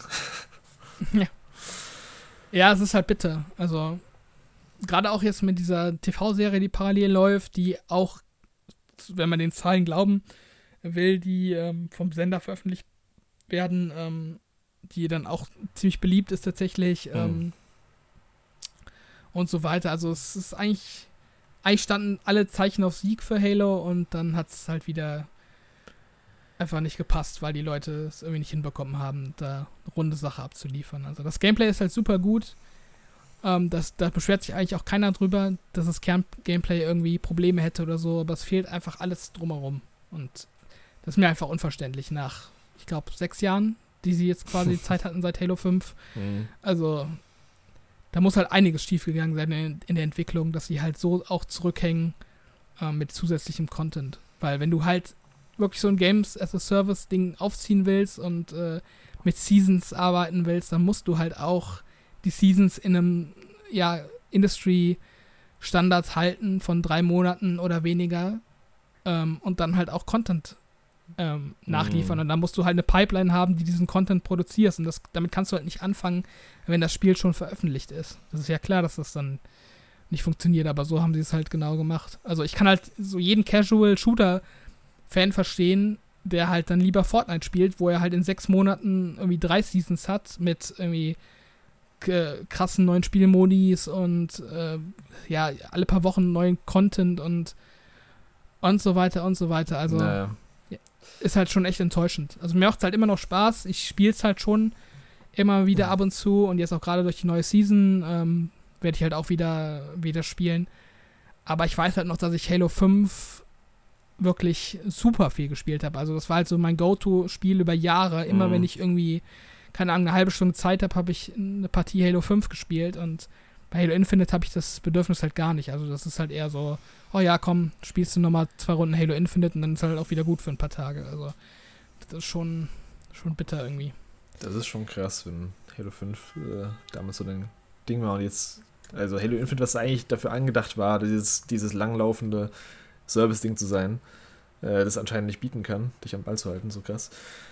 Ja, der Stand von Halo erinnert mich gerade so ein bisschen an Overwatch, also, aber der Unterschied zwischen Overwatch und Halo Infinite ist, dass ähm, Overwatch halt nach, nach fünf Jahren jetzt an so einem Stand ist, dass halt kein Content mehr kommt, seit, keine Ahnung, seit zwei Jahren oder so, warten Leute dauernd auf neue Charaktere und äh, neue Spielmodi und whatever. Und sie arbeiten ja parallel an Overwatch 2, was so ein bisschen Mhm. dem Ganzen so ein Bein stellt, dass, dass irgendwie, sie können keinen Content nachliefern, weil sie den Content für Overwatch 2 gerade produzieren. Aber die Leute wollen ja trotzdem am Ball gehalten werden. Und äh, wenn du halt jetzt bei, bei Halo das schon direkt am Anfang hast, dass, dass da irgendwie der, der Content-Nachschub einfach fehlt, dann frage ich Mhm. mich halt, wie das jetzt in, keine Ahnung, in zwei, drei Jahren aussieht. Ja, also der, Con der Content soll ja kommen, angeblich. Also es ist ja schon noch einiges in Planung und es gibt jetzt auch mittlerweile endlich mal so eine, ja, so eine Art Timeline, wann was kommen soll. Mhm. Aber das Problem ist halt, dass man nicht weiß, so wie viele Leute da noch übrig sind. Oder wie viele Leute auch durch diesen Content dann zurückgeholt werden. Das ist halt alles so ein bisschen in Frage. Aber ja, mal abwarten. Ja, abwarten. Also die Marke ist groß, also theoretisch haben sie selbst, ja, also sie haben theoretisch noch die, die Möglichkeit, da die Leute wieder reinzuholen, auf jeden Fall. Ich glaube nicht, dass da irgendwas schon verloren ist. Nee, ich glaube halt wirklich, dass wenn sie einen Battle Royale-Modus jetzt wirklich in Entwicklung hatten, seit einiger Zeit und ähm, der dann jetzt auch gedroppt wird, ich glaube, dass der halt so die, die beste Möglichkeit ist, die Leute wieder ranzuholen. Mhm. Also, weil allein schon durch die ganzen Streamer, die das dann auf jeden Fall spielen werden, äh, da, da kommen halt schon Leute dazu. Also, Es ist ja auch weiterhin Free-to-Play, oder? genau, ja. Genau, ja. Dann kann ich mir das auch ganz gut vorstellen, dass so ein Battle Royale-Modus dann nochmal, der kann ja auf Twitch oder so, bisschen durch die Decke gehen kann. Zumindest zum Start. Wenn sie es nicht komplett verkacken, natürlich. das ist natürlich immer, Ja, das ist immer die Sache, dass dann. Das darf halt auch nicht so ein Bare-Bones-Modi dann sein, wo es halt irgendwie einen Modus gibt und, keine Ahnung, so eine. das ja. ist auch ein Problem, ja. Ja, mal schauen. Also bin ich auch mal gespannt. Die Microsoft-Konferenz wurde jetzt schon angekündigt für Juni, glaube ich. Da dürfen wir ja noch Mhm. was hören, wahrscheinlich. 12. Juni, glaube ich. Genau.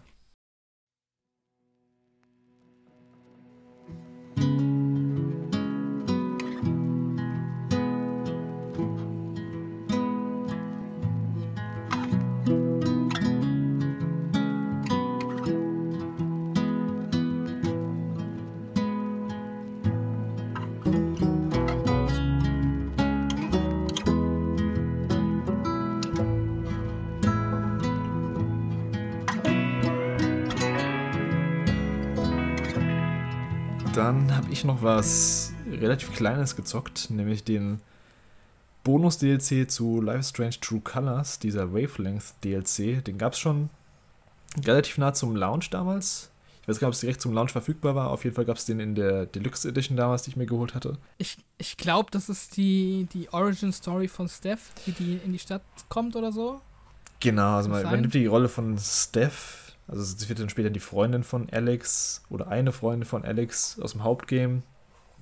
Ja, genau, das ist quasi die Story, wie sie nach Haven Springs kommt. Also nicht ganz, also die ist schon da, aber quasi wie sie in dem Plattenladen anfängt als, ähm, ja, die arbeitet ja quasi da als Plattenladenbetreiberin und wie sie Radio-Host wird, was ja auch ihr Job so da in der Stadt ist.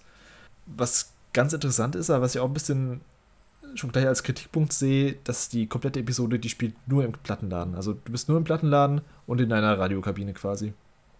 Und betritt keine So. anderen Locations. Und was ich auch ein bisschen seltsam fand für ein Life is Strange Game, man trifft auch keine anderen NPCs. Also man spricht zwar teilweise mit ein paar und, äh, oder textet mit ein paar per, per Telefon, aber man hat Okay. halt echt wenig Kontakt so zu richtigen ähm, NPCs. Es gab ein, es gibt einen Videochat mit, mit so einem alten Charakter aus ähm, du weißt ja, dass Steph aus Arcadia Okay, Bay eigentlich okay. kommt. Ja, Ja. Aus äh, Before the Storm kannte man die ja mit äh, Chloe damals. Und das ist ja auch Mhm. quasi so der Grund, wieso sie dann nach Haven Springs ist, weil sie da nicht mehr leben konnte, weil der Spoiler, der Wirbelsturm hat ja quasi die Stadt zerstört. Ähm, zumindest im Kanonende. Und ja, sie finden da jetzt quasi Zuflucht und äh, startet so ihre Karriere als Radio-Host und äh, Plattenladenbesitzerin. Die hat eigentlich gar keinen Bock am Anfang da mitzumachen, aber der, der Bruder von Alex, dieser, oh Gott, wie hieß der nochmal? Hast du den Namen noch parat? Äh, äh, auf die Schnelle fällt es mir gerade auch nicht ein, ja. Ja, egal, auf jeden Fall der Bruder auf, auf jeden Fall von Alex, der wohnt ja schon eine ganze Weile in Haven Springs und er hat ja quasi diese ganzen Jobs verschafft. Mhm. Und ja, also das Grundgameplay ist, man spielt halt Steph und ist meistens in der Radiokabine. Man sitzt dort, legt Musik auf, äh, spricht Werbetexte ein, die man zugesandt bekommen hat, muss halt die richtigen äh, Dialogoptionen quasi wählen, was halt der richtige Werbetext zu welchem Lokal ist. Muss mit Anrufern reden aus der Radioshow und ab und zu so kleinere Sachen machen, wie so Platten finden oder CDs finden, um Musik aufzulegen, die gewünscht wurde aus, der, aus dem Radio-Ding oder andere Sachen, die man finden muss in, ja, so kleine Geschenke oder whatever in, in den zwei, drei Räumen, die es halt gibt in diesem Plattenladen.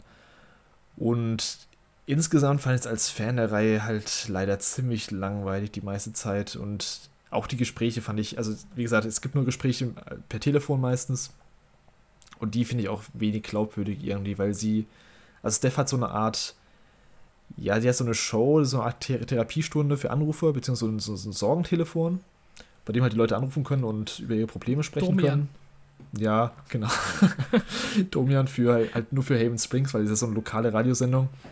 Hip Hipster Domian. Okay. Ja, nee, aber so ungefähr.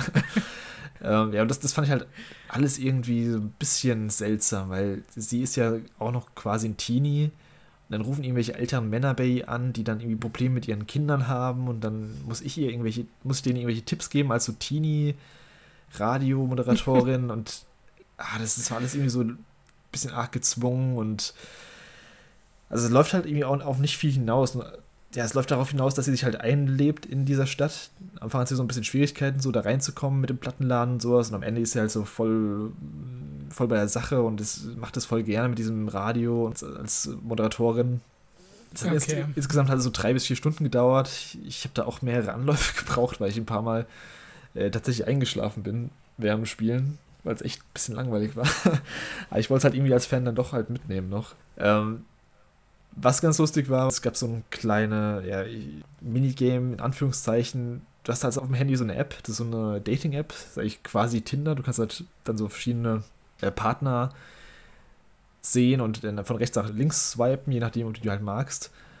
Und mhm. da haben sich halt ganz lustige Konversationen so ergeben, die man halt auch, wenn man mal so eine App sich in echt gedownloadet hat, das, also das sind halt echt teilweise so komische Konversationen, ob es irgendwie jetzt ein Bot ist oder ob irgendwie so eine jemand ist, der einfach nur aus Versehen nach rechts geswiped hat und dich dann eigentlich gar nicht matchen wollte und sowas. Also da war so ein paar mhm. lustige, ja, so ein paar lustige Dialoge zwischendrin, aber so insgesamt war es jetzt halt echt ein bisschen enttäuschend dafür, dass ich eigentlich das True Colors schon ganz cool fand. Und dafür, also, das hat mich im, im Hauptspiel schon so ein bisschen enttäuscht, dass man von der Stadt selbst nicht so viel sieht. Also da gibt es irgendwann so eine unsichtbare Barriere, durch die man nicht weiter kann. Mhm. Obwohl man sieht, das sind noch Häuser. ich weiß nicht, ob sie auch aufgefallen ja. ist beim Hauptspiel. Und ja. Man hat jetzt im DLC halt so gute Chance gehabt, wie da noch ein paar coole Locations zu machen oder whatever, aber ja, im Endeffekt bist du halt, wie gesagt, du bist halt in diesem Plattenladen und der Radiokabine und das war's. okay. Ja.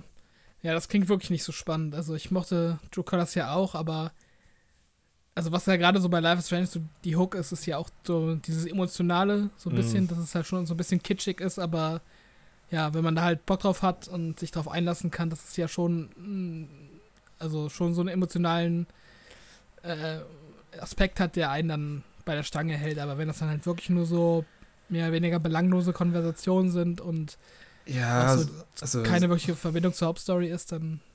Ja, es gibt ja schon so ein paar kleine Andeutungen, dass sie zum Beispiel die telefoniert ja, wie gesagt, auch mit dem einen Typ, den sie aus ähm, Arcadia Bay noch kennt. Merkt man auch, dass sie noch so ein bisschen so ein Trauma hat von damals, weil sie da irgendwie viele Leute gestorben sind. Also man, es gibt so ein paar kleine Momente, wo man denkt, ah, jetzt könnte es in eine interessante Richtung gehen, aber die werden dann irgendwie nicht so richtig mhm. ausgearbeitet. Und ja, im Endeffekt bist du halt, wie gesagt, bist so ein Sorgentelefon, so ein Domian für, für Arme. Und ja, da gibt es halt irgendwie so einen Vater, der sich irgendwie schämt, dass er seinen, seinen Sohn angeschrien hat, weil er sich geoutet hat. Und dann musst du dem irgendwie sagen, wie er sich verhalten muss. Und ja, so Sachen gibt es halt, weißt du. Mhm. Ähm, das war jetzt insgesamt nicht scheiße, aber es war halt eigentlich auch nichts, was man gespielt haben müsste. Ich habe es jetzt auch, wie gesagt, nur gespielt, weil ich halt alles andere von Life Strange gespielt habe. So mhm. insgesamt würde ich sagen, es ist schon die schwächste Episode oder Sonderepisode. Da fand ich auch dieses Captain Spirit besser oder die Sonderepisode mhm. bei, bei Before the Storm. Okay, die kenne ich auch nicht, die bei Before the Storm. Das ist quasi die Geschichte, wie der, wie der Vater von Chloe stirbt. Also ah, okay. die Vorgeschichte, ja, genau. Ja, man hätte ja auch ganz gut eigentlich an das Ende von True Colors anknüpfen können für so eine Zusatzepisode. Mhm. Also auch gerade mit Steph, die ist ja dann auch noch relevant dann für, für das Zwischenmenschliche quasi zwischen, zwischen äh, der Haupt Hauptcharakterin von mhm. Two Colors und äh, ja, und Steph dann eben. Also. Wobei sie da halt das Problem gehabt hätten, dass es, es gibt ja zwei verschiedene, also zwei grobe verschiedene Enden quasi. Es gibt eins, wo sie. Ja, stimmt. Ich ja, bin okay. gerade nur von meinem ausgegangen. ja. Okay, ich will jetzt nicht zu viel spoilern über das Spiel, aber es gibt. Sie ist quasi an zwei verschiedenen Orten, so kann man es vielleicht sagen. Und je nachdem wäre es halt dann ein bisschen anders nochmal. Ja, hast recht. Ja, gut. Nee, aber also ich als ich damals Colors gespielt habe, war ich auch auf jeden Fall neugierig und habe überlegt, ob ich die dann auch noch spielen äh, mhm. soll. Aber nach deinen Erfahrungsberichten jetzt, äh, glaube ich, lasse ich die eher aus oder schaue mir vielleicht mal was auf YouTube an oder so. Ja, das wird mir dann wahrscheinlich reichen. Kannst, ja, kannst du kannst eigentlich sein lassen. Und ich, will ich eher warten auf den nächsten richtigen Life Strange Teil, der wahrscheinlich dann auch irgendwie bald mal kommt. Ja, okay, was ist jetzt bald, aber ich denke mal so in zwei Jahren wahrscheinlich wieder kommt oder so. Mhm. Mal schauen. Ähm, Hast du noch irgendwas gezockt? Ja, ich habe tatsächlich heute zum Zeitpunkt der Aufnahme äh, Track to Yomi durchgespielt. Mhm. Das ist auch erst vorgestern, glaube ich, erschienen. Ähm, ist ein 2D-Action-Spiel ähm, von einem polnischen Entwickler namens Flying Wild Hog. Ähm, da habe ich dann auch erstmal gar nicht gewusst, so, woher ich die kenne oder ob ich die überhaupt kennen soll. Und habe dann äh, tatsächlich auch mal gegoogelt und das sind die Entwickler von Shadow Warrior. Das war mir irgendwie gar nicht bewusst, dass die Ah, okay. auch was anderes machen als, als Shadow Warrior. Mhm. Ähm, ist auf jeden Fall auch was ganz anderes. Es ist nämlich so eine Art Hommage an, an so Schwarz-Weiß-Samurai-Filme. Also ich bin da jetzt nicht so der Kenner des Genres. Ich weiß gar nicht, ob ich da überhaupt mal irgendwas in die Richtung gesehen habe. Außer vielleicht irgendwelche Screenshots oder Trailer. Ja, es wird ja immer so als äh, dieses Kurosawa-Genre angesehen, weil der ist Genau. der, der große Filmregisseur aus Genau. Japan damals. Also, Heißt das Sieben, Sie- Sieben Samurai oder so? mh, ja, genau. Genau. Also wer das damit was anfangen kann, der kann sich jetzt auch das Spiel ganz gut vorstellen. Das greift nämlich auch äh, optisch diesen Stil halt auf. Also du hast ähm, Schwarz-Weiß äh, ähm, Grafik mit auch so ja so Film-Grain-Effekten oder halt als wäre das so eine alte Filmrolle, dass da immer so leichte Bildfehler Mhm. drin sind. Ähm, so ein Effekt darüber. Ich glaube, den kann man auch ausschalten, optional, aber der ist auf jeden Fall standardmäßig aktiviert und ähm, wie gesagt, es ist ein 2D-Spiel. Du läufst im Grunde nur von links nach rechts und ähm, die Kamera ist halt statisch, wie in so alten, in den ersten Resident Evil-Spielen im Endeffekt. Dass du halt äh, quasi, wenn du aus dem Bild rausrennst, dass du dann einen anderen Bildausschnitt hast oder einen anderen Kamerawinkel. Ach, ist es nicht so, dass Und- man, dass die, das ist, ich- das ist ja 2D, ich dachte, da würde die Kamera die ganze Zeit mitscrollen einfach. Nee, nee, nee, die Kamera ist in der Regel statisch. Manchmal bewegt die sich ein bisschen, Mm, okay. aber die geht nicht, geht nicht mit dir mit. Und ähm, Mm. das ist auch eigentlich ganz cool an dem Spiel, weil du immer unterschiedliche Kamerawinkel hast. Also manchmal ist die Kamera ganz nah, manchmal ist die ganz weit weg, manchmal ist die dann irgendwie so halb im Gras drin oder irgendwie in so einem schrägen Winkel und dadurch machen sie halt immer ziemlich coole ähm, Rahmen quasi für das Gameplay. Also du hast halt wirklich so das Gefühl, du guckst gerade mit einer Filmkamera aufs Gameplay und hast halt irgendwie die Szene richtig schön inszeniert. Ähm, Mhm. Und also die ganze Präsentation und Inszenierung von dem Spiel ist halt echt cool und ist auch nicht so dieser typische Indie-Kram mit irgendwelche Pixeloptik oder so, sondern ziemlich frisch das Ganze und das macht auch auf den ersten Blick echt Bock, das Spiel zu spielen. Ähm, bis man es dann spielt, weil das Gameplay halt meiner Meinung nach gar nicht gut ist. Also das ist halt maximal brauchbar. Oh, scheiße. Ähm, Mm. du läufst halt von links nach rechts und ähm, es kommen halt immer wieder irgendwelche gegnerischen Samurai oder halt irgendwelche Banditen ähm, auf dich zugestürmt und äh, du kannst die dann halt oder musst die halt wegschnitzeln mit deinem Schwert. Mm. Und das Kampfsystem funktioniert halt so, dass du einen leichten und einen schweren Angriff hast. X und Y auf dem Xbox-Controller. Und ähm, indem du den linken Analogstick, mit dem du dich auch bewegst, hoch oder runter drückst beim Angreifen, machst du eine Variation im Angriff. Und am Anfang hast du halt quasi gar keine Kombos, die bekommst du halt nach und nach ähm, mehr dazu. Aber das Problem ist halt einerseits, dass die Steuerung durch dieses Bewegen des linken Analogsticks total in, unpräzise ist, dass du die ständig verdrückst. Und du hast halt einen ein, äh, ein Block-Taste, linker Bumper, also L, LB, L1, wie auch immer es auf dem Controller heißt. Und ähm, halt ein Parry-Move. Das heißt, wenn der Gegner äh, dich schlägt und du halt quasi im Timing gut bist, dann blockst du den Schlag effektiver und es kommt so ein leichter Zeitlupen-Effekt. Und dieser Parry-Move ist komplett overpowered, weil er halt einerseits super einfach auszuführen ist, also viel zu einfach. Hm. Und ähm, ja, du eigentlich stehen bleiben kannst und einfach immer nur warten kannst, bis der Gegner angreift. Du machst Parry, greifst an, Parry, greifst an. Und das ist mit Abstand die effektivste Taktik, um dieses Spiel durchzuspielen. Also quasi sind alle anderen Kombos sind, sind überflüssig im Endeffekt. Mm. Und was halt noch dazu kommt, später hast du halt auf dieser 2D-Ebene äh, den Fakt, der Faktor, dass die Gegner von rechts oder von links kommen können und du dann halt quasi immer Seiten wechseln musst. Mhm. Und es gibt dann einen Angriff, ähm, der quasi so ein automatischer Schlag in die entgegengesetzte Richtung ist, indem du den linken Analogstick nach links oder rechts bewegst und halt Angriff drückst. Und ich habe halt die Angewohnheit, dass wenn ich solche Spiele spiele, dass ich halt einfach immer den linken Analogstick automatisch in eine Richtung drücke, während ich angreife. Ja. Und ist jetzt schwer zu erklären, aber mein Problem war, dass ich mich ständig versehentlich gedreht habe und eigentlich 90% meiner Tode damit zusammenhingen, dass diese Steuerung einfach komplett unpräzise ist und ich mich versehentlich drehe und dann irgendwelche Schläge in den Rücken bekomme. Also das Gameplay ist halt, das, das komplett der Wurm drin, finde ich. Ich finde, das Kampfsystem ist richtig stümperhaft. Also ich habe selten so ein schlechtes Kampfsystem gespielt, weil auch die Hitboxen nicht ordentlich funktionieren. Also du wirst ständig getroffen äh, und, und hast gar nicht das Gefühl, dass du in Reichweite vom Gegner bist. Oder äh, auch so ein Faktor, dass ich bis zum Ende vom Spiel nicht kapiert habe, wie ich viel Schaden mache und wie ich wenig Schaden mache, weil manchmal kippen Gegner nach einem Treffer um, manchmal nach fünf Treffern, manchmal halte ich sechs Schläge aus, manchmal halte ich einen Schlag aus. Also Okay. das ist total willkürlich. Vi- Vielleicht ist da irgendein System dahinter und ich habe es halt einfach nicht gecheckt. Das kann halt auch sein. Mhm. Aber dann ist es auf jeden Fall richtig schlecht erklärt, wenn man es halt bis zum Ende vom Spiel halt gar nicht checkt. Also ich glaube, wenn man den Rücken dem Gegner zugedreht hat, dann bekommt man mehr Schaden. Das habe ich noch halbwegs verstanden, aber es gibt darüber hinaus noch super viele Situationen, wo ich gar nicht verstanden habe, warum ich jetzt auf einmal viel oder wenig Schaden bekomme. Also das war halt auch so ein Punkt. Mhm. Und diese eigentlich coole Präsentation steht dem Ganzen auch so ein bisschen im Weg, weil durch den Schwarz-Weiß-Look ist es halt teilweise echt schwierig zu erkennen, was die Gegner gerade machen. Also ob die gerade angreifen oder ob die gerade blocken, weil die halt auch schwarz-weiß sind, genauso wie der Hintergrund. Und dann hast du halt oft so den Fall, dass die Gegner halt mit dem mit der Umgebung so verschmelzen, quasi, weil es halt zu, zu Mm. wenig Kontraste gibt. Naja.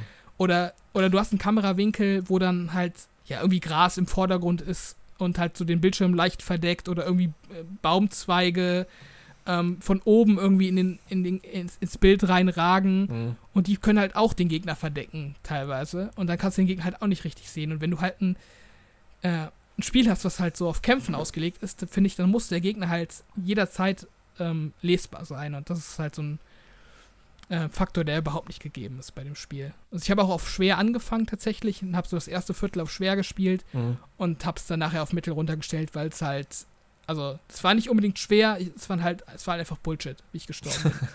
Es es waren halt einfach, es war einfach so Tode, wo ich das Gefühl habe, ich, es war nicht mein Fehler, sondern das Spiel Ah, hat ja. halt irgendwie äh, seine Probleme. Also man kann mal reinschauen, das ist halt im Game Pass, deshalb habe ich es auch gespielt. Und äh, vielleicht ähm, ist man so wie ich und ist so ein bisschen masochistisch veranlagt und hat dann Bock, sich da irgendwie durchzubeißen. Und äh, der Stil ist dann vielleicht auch genug, um, um Spaß dran zu haben. Das war bei mir halt auch so ein Faktor, dass ich es halt echt hübsch fand und Mhm. deshalb auch dran geblieben bin. Aber jetzt so für einen Vollpreis würde ich es nicht kaufen und ich würde es auf jeden Fall nicht irgendwie blind, blind empfehlen. Also ich würde dann auch entweder auf einen Sale warten oder halt wirklich ähm, mir das mal im Game Pass erstmal anschauen. Wie lange hast du dafür nochmal gebraucht?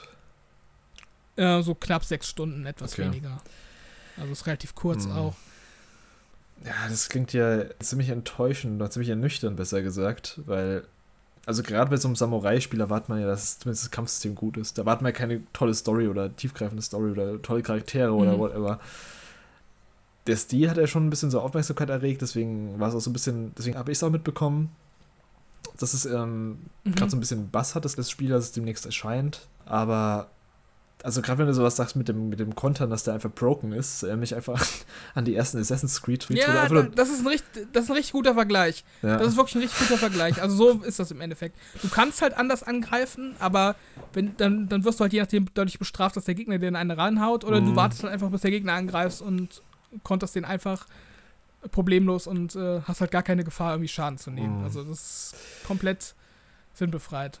Das ist super lame dann eigentlich. Und du meinst auch, die Schläge wären so unpräzise oder äh, hätten keine Wucht. Das ist ja genau das, was man haben will eigentlich bei so einem Samurai-Spiel, dass, du, dass es schön Mhm. wuchtig ist. Hat ja auch of Tsushima damals eigentlich ganz gut gemacht, dass ich immer noch nicht durchgespielt habe, aber zumindest das, was ich von gespielt habe, das hat das einfach ziemlich gut eingefangen. Und ja, das ist echt schade. Also, das war ja schon so ein kleiner Indie, äh, ja, so ein kleiner Indie-Hype-Titel zumindest, jetzt, wo gerade echt nicht so viel erscheint momentan. Mhm.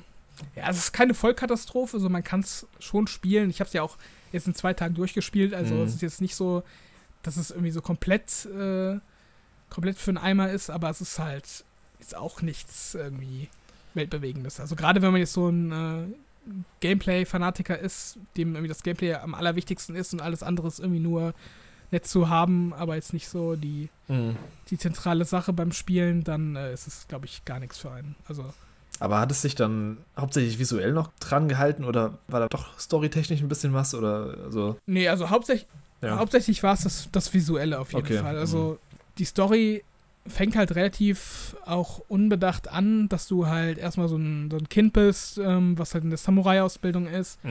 Und dann ist es halt so eine klassische Rache-Story, dass Ah, dein okay. Meister von so einem von so einem Typen gekillt wird Mhm. und dann bist du halt nachher, äh, ist halt Zeitsprung und du bist erwachsen und dann greift halt der gleiche Typ nochmal so dein Dorf an. Okay. Und das ist halt so relativ simpel gehalten am Anfang und ist halt so eine klassische Rache-Story in so, Jap ja, in so an antiken Japan eben Setting. Ähm, aber dann kommt halt tatsächlich nochmal eine, eine Story-Wendung, sag ich mal. Und das Spiel driftet so ein bisschen ins Übernatürliche ab. Ach echt? Okay. Ähm, ja, genau. Also auch so von den Locations und so. Also es ist dann nicht so, dass du nur in irgendwelchen, äh, ja, so äh, klassischen Dörfern unterwegs bist, sondern das geht dann auch nochmal in so andere Richtungen. Und das war eigentlich auch ganz cool, das so zu sehen, was sie sich da haben einfallen lassen. Also das hat mich auch bei der Stange gehalten. Ja, das klingt ja immerhin zumindest da ein bisschen äh, rettend. Ähm, das visuell was. Das klingt halt irgendwie so nach so einem Game, was man erstmal wirklich erst im Game Pass anspielt. Mm, Ja, genau. Ja. Also wenn, ich weiß gar nicht, wie viel das kostet, äh, wenn man es so kauft. Ich schätze so 20 Euro, würde ich schätzen. Aber das ist komplett geraten. Und das wäre mir halt äh, zu viel gewesen, rückblickend. Also ich würde es Mhm. jetzt keinem für einen Vollpreis empfehlen, wenn der so in die Richtung geht. Wenn es so 10 Zehner kostet oder so, oder dann kann man da vielleicht mal zugreifen, wenn einem der Stil so zusagt. Aber ich würde da jetzt nicht äh, bedenkenlos sagen, ähm, geht in euren Store eurer Wahl und, und ladet euch das Spiel runter. Also dafür ist es meiner Meinung nach nicht gut genug. Ne, ich sehe es gerade hier auf Steam für 17,99, wo schon 10% Rab also 20 Euro kostet es genau. Ja. ja, einfach mal auf den Sale warten, je nachdem. Oder halt eben Game Pass einfach Probeabo machen und mal reinschauen. Ja, schade. Das wäre vielleicht so ein Game gewesen, wenn es richtig gut angekommen wäre, wo ich auch mal reinspiele, aber so habe ich leider echt irgendwie nicht so Interesse dran. Das hat ja auch Mhm. jetzt auch, auch außerhalb von dir hat es jetzt auch nicht so die Superwertung bekommen. Ich glaube, liegt auf so einer ganz knappen 7 oder sowas. 7, 6, 7, Ja. sowas liegt es, glaube ich, gerade. Den ganzen. Ja, ich habe auch vorhin noch mal bei OpenCritic reingeguckt, was das halt so für Wertungen bekommen hat. Mhm. Und ich habe dann relativ schockiert festgestellt, dass es doch einige Wertungen hat, so 8 oder höher. Also ich habe auch eine 95er gesehen. What? Okay. Ja.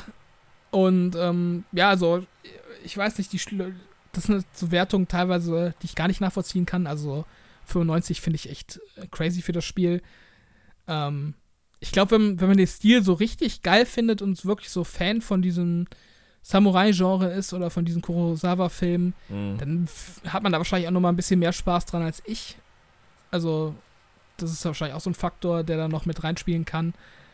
Ähm, aber ja, also wenn, wenn ich es jetzt bewerten äh, würde, dann würde ich halt so eine ja, 5 bis 6 von 10 geben.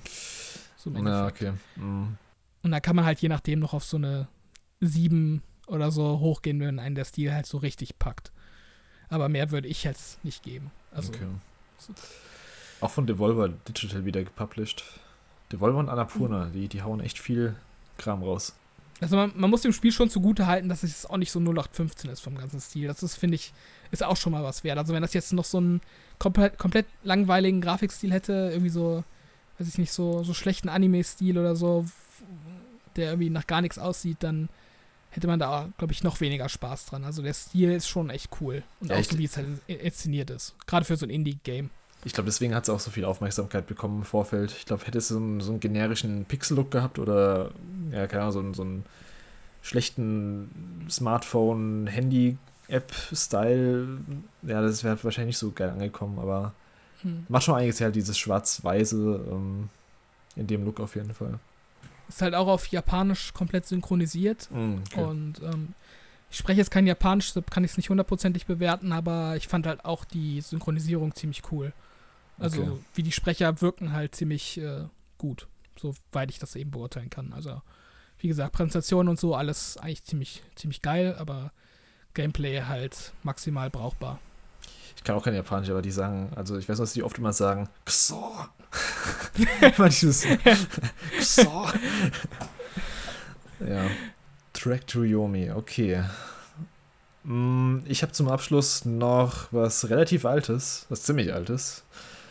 Ähm, ich bin zurzeit relativ viel unterwegs gewesen und da ich sowas wie eine Switch viel zu groß finde zum Mitnehmen, also ich nehme die nicht gern mit. Ich finde die auch viel zu unhandlich zum Auspacken, so in einem Zug oder sowas. Ja, da habe ich mal so geschaut, was es so im Android Store an Games gibt. Und da hat ja Square Enix eine ganze Menge so an Retro-Spielen und sowas drin. Und da ist mir dann direkt Chrono Trigger ins Auge gefallen. Ich weiß nicht, hast du Chrono Trigger schon mal gespielt oder gehört davon? Ja, gehört davon habe ich auf jeden Fall. Und ich habe auch äh, das Design vom Hauptcharakter äh, vor Augen, aber noch nie was davon gespielt. Genau, also das äh, Design ist ja von Akira Toriyama auch. Das war ja damals Mhm. so eine Kooperation zwischen Square und Enix, oder Enix, wo, als sie halt noch nicht zusammen waren, weil die, die Macher von Dragon Quest, die Macher von Final Fantasy haben da sich da halt zusammengetan. Dann haben sie Chrono Trigger äh, entwickelt mit halt den Designs von Akira Toriyama. Äh, gilt auch so als einer der, ja, also eines der besten japanischen Rollenspiele aller Zeiten und es ist auch eigentlich so gut wie jeder Bestenliste irgendwo zu finden. Also, wenn man irgendeine Bestenliste Mhm. sucht mit Top-RPGs oder auch generell Top-Spiele aller Zeiten, dann findet man eigentlich immer Chrono Trigger. Es kam 95 fürs SNES raus und ja, ich habe es vor, keine Ahnung, ich, ich glaube Anfang der 2000er oder so, hatte es mal auf irgendeinem SNES-Emulator gespielt. Ich habe es nie durchgespielt. Ich habe es am PC gespielt, war auch Englisch damals noch, aber ich habe es nie durchgespielt und ich dachte halt immer, irgendwann will ich das nochmal durchzocken und da kam es halt echt ganz gelegen, dass im, im App Store für 8 Euro einfach, äh, da habe ich kann eigentlich nicht so viel falsch machen und ich war eigentlich positiv überrascht, wie gut sich das Game an so einem Touchscreen steuern lässt. Also klar, so klassische Buttons sind mir dann zwar im Endeffekt trotzdem noch lieber, aber das Game setzt jetzt selten auf irgendwelche schnellen Eingaben oder sowas. Deswegen klappt das Mhm. eigentlich alles ganz gut. Ist halt rundenbasiert, beziehungsweise fast rundenbasiert. Es hat so ähnliches Kampfsystem wie, wie die äh, Final Fantasies, die äh, aus der PS1-Ära, also dieses Active Time Battle System. Das heißt, du hast zwar trotzdem noch so einen Balken, der sich auflebt, dass man was machen kann, aber das läuft trotzdem dann aktiv weiter. Also du, der Gegner wartet nicht auf dich oder du wartest nicht auf den Gegner. Also kannst du trotzdem die Sachen ausführen. Mhm. Und das Ganze ist auch wirklich extrem stark an Final Fantasy angelehnt. Also das sieht man auch zum Beispiel an den, ja, an der ganzen Aufmachung an der Welt. Ähm, das ist auch so dieses 16-Bit-Pixel-Style, was halt auch die älteren Teile hatten. Oder auch die Zauber heißen halt komplett genauso. Feuger und sowas, das kennt man ja. Ja. Ähm, was ich ja gut finde, das spielt sich relativ schnell. Es gibt auch so eine Speed-Funktion, dass man, so eine automatische Speed-Funktion, dass du halt sagst, äh, Auto-Battle, weil ich habe heutzutage echt auch keinen Bock mehr, bei jedem Mhm. kleinen random Kampf dann irgendwie Angriff zu drücken und dann nochmal Angriff zu drücken und nochmal Angriff zu drücken, bis er dann weg ist. Das kann man halt einfach anspeeden und dann werden halt so, so Billow-Kämpfe, die sind halt echt auch keine Herausforderung. Also da kannst du echt durchrushen bei dem Spiel. Es sei denn, die haben Mhm. irgendwelche, die Monster haben irgendwelche Twists, wo du halt irgendwie nur Magie äh, casten kannst oder da musst du halt ein bisschen aufpassen, dass du halt nicht an solche gerätst, aber der Großteil der normalen Kämpfe ist halt echt äh, ja, so Wegwerfware, wo, wo du einfach Auto-Battle machen kannst, dann ist es in dreifacher Geschwindigkeit oder wie viel und dann, dann geht auch das Leveln viel einfacher. Und ich glaube, das hätte mich vor ein paar Jahren noch viel mehr gestört, wenn es das nicht gegeben hätte. Ja. Weil ich bin nicht mehr so geduldig, also ich kann das nicht mehr. Ich weiß nicht, wie es bei dir geht, ob du überhaupt mit solchen rundenbasierenden Sachen irgendwie viel anfangen kannst, aber ich, also mich, mich stört das inzwischen, wenn ich, ja, wenn, es, wenn die Kämpfe zu lang dauern. Nee, geht mir auch so. Ich bin ja sowieso nicht so der allergrößte JRPG-Fan Mhm. und ähm, auch so rundenbasierte Strategie ist jetzt auch nicht mein Favorite. Also je flotter das geht, desto, desto besser. Also, Ja. Gerade auch so, so Pokémon oder so, wenn dann irgendwie die Texte langsam scrollen Ah, ja. oder, oder gerade so Pokémon-Kämpfe, die sind ja auch immer sau langsam. Da mache ich auch immer die Animationen als erstes aus äh, Yep. Yep. für die Attacken, weil die kein Mensch braucht. Und ähm, ja, desto schneller, desto besser. Ja, deswegen also Auto-Battle, ganz coole ähm, Funktion so für, die, für den Port jetzt, für den Mobile und ich glaube für Steam gibt es auch das Spiel. Ähm, was auch ganz cool ist, im Gegensatz zu vielen alten JRPGs, es gibt keine Random Encounter. Du siehst die Monster auf dem Bildschirm, also du kannst denen auch ausweichen und sowas. Das, äh, das für damals ist es schon ganz cool, dass die sowas schon hatten. Und ich bin jetzt ungefähr bei circa der Hälfte des Games mit so 12 Stunden Spielzeit. Also es ist, nicht, das ist kein super langes Game, es ist knapp 20 Mhm. Stunden ungefähr, ist es lang. Okay. Ähm, also die Story kennst du wahrscheinlich nicht. Ich kann es mal kurz abreißen, was es geht.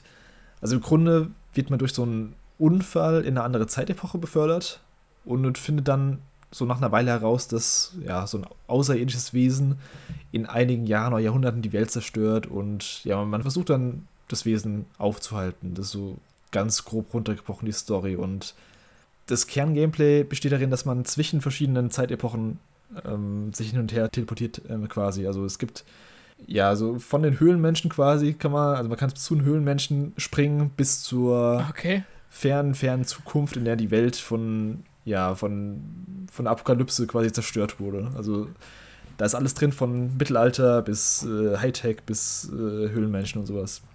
Und das ist eigentlich ganz cool, weil du musst halt teilweise so Items oder du hast zum Beispiel so ein Schwert, was man im Mittelalter findet und das Schwert ist aber dort kaputt. Das heißt, du brauchst ein Item, was du halt in der modernen Zeit hast, musst von da aus Mhm. holen und dann irgendwie zu einem NPC bringen, was in einer anderen Zeitepoche ist und der baut dann das Schwert quasi zusammen, dieses legendäre Schwert und dann hast du es halt erst wieder. Und äh, das Game ist relativ linear aufgebaut, aber du bist halt jetzt auch nicht so mega eingeschränkt. Das heißt, du hast trotzdem so eine, so eine typische Worldmap, wie man es halt kennt aus diesen JRPGs. Du kannst drauf rumlaufen, Sachen erkunden, mit NPCs reden und sowas. Aber es ist relativ gestreamlined man weiß eigentlich relativ schnell, wo man hin muss als nächstes. Also ich habe jetzt bisher noch nicht so ein das ist ja oft immer bei so alten Spielen, dass man nicht genau weiß, was man jetzt als nächstes tun muss. Äh, das hatte ich bisher eigentlich noch nicht. Ähm, so generell, die Story ist ganz spannend. Ist auch, obwohl es viel Humor gibt, ähm, ist sie auch teilweise ziemlich brutal. Also es ist tatsächlich so, so ein Hexer, der die Menschen gekillt hat und dann aus den Menschen so ja, Skelette gemacht hat, die für ihn wieder als Monster kämpfen. Gegen die kämpfst du halt dann quasi. Gibt es halt immer so kleinere, düstere Sachen auch, neben der ganzen verspielten Art von dem Spiel. Und ja, wenn man jetzt nicht komplett abgeneigt ist von solchen Kampfsystemen und der 16-Bit-Optik, dann da ist es echt schon ein ziemlich gutes Rollenspiel. Mhm. Ja, die coole Sache ist, ich habe das jetzt, wie gesagt, ich habe es auf dem Smartphone gespielt. Ich spiele eigentlich fast nie auf dem Smartphone. Auch gerade im Bett abends ist es ganz angenehm. Also, wie gesagt, ich weiß nicht, wie es dir da geht, aber ich finde die Switch zum Beispiel echt zu unhandlich, um da zu lange im Handheld-Modus zu spielen. Ähm, und das Coole ist, es gibt auch so eine Software namens BlueStacks, die kann man am PC installieren. Und die spiegelt im Grunde dann Smart, also die emuliert quasi ein Smartphone auf dem PC und du kannst dich da einfach mit deinem, ja, mit deinem Google-Passwort und whatever einloggen. Und dann kannst du da am PC deine ganzen Apps oder ganzen Spiele runterladen. Ja, und dann kannst du einfach quasi am PC weiterspielen und äh, kannst da per Cloud Save dann zwischen deinem Smartphone und PC hin und her wechseln und kann ich on the go spielen, kann auch am großen Bildschirm spielen, wenn ich will und ja, das sollten mehr Spiele mal machen, dass sie irgendwie Smartphone-kompatibel sind, aber dann halt auch die Möglichkeit bieten, das am PC weiterzuspielen oder von mir aus an der Xbox oder whatever. Weil Mhm. das echt eine coole Funktion ist. Das hatte ich damals auf der, auf der PS Vita schon gemocht, dass man halt die PS3-Sachen teilweise mitnehmen konnte dann. Mhm. Ähm, Gibt es ja heutzutage leider nicht mehr so viele.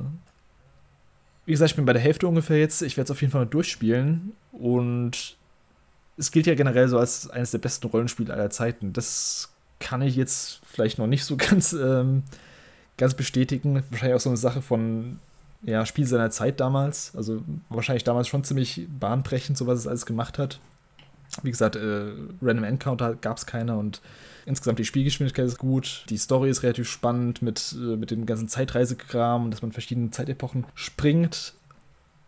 Wo ich noch ein bisschen Angst vor habe, es gibt zwölf verschiedene Enden und ich bin eigentlich immer ein Fan davon, wenn es ein gutes Ende gibt, also ein, ein gut geschriebenes Ende, so rum, Mhm. ähm, von dem ich weiß, dass die Autoren sich dabei was Gutes gedacht haben. Und wenn es zwölf verschiedene Enden gibt, dann könnte es so ein bisschen ins Belanglose ausufern, wenn, ja, mal schauen. Also ich, wie gesagt, ich bin noch nicht ganz durch, aber das ist ein bisschen meine Befürchtung noch, aber bisher macht es halt echt Spaß und ich kann es jedem empfehlen, der so was für ein bisschen was für so ja, Oldschool JRPGs übrig hat. Und ich bin jetzt eigentlich auch nicht so der Typ, der heutzutage noch viel Retro-Kram spielt.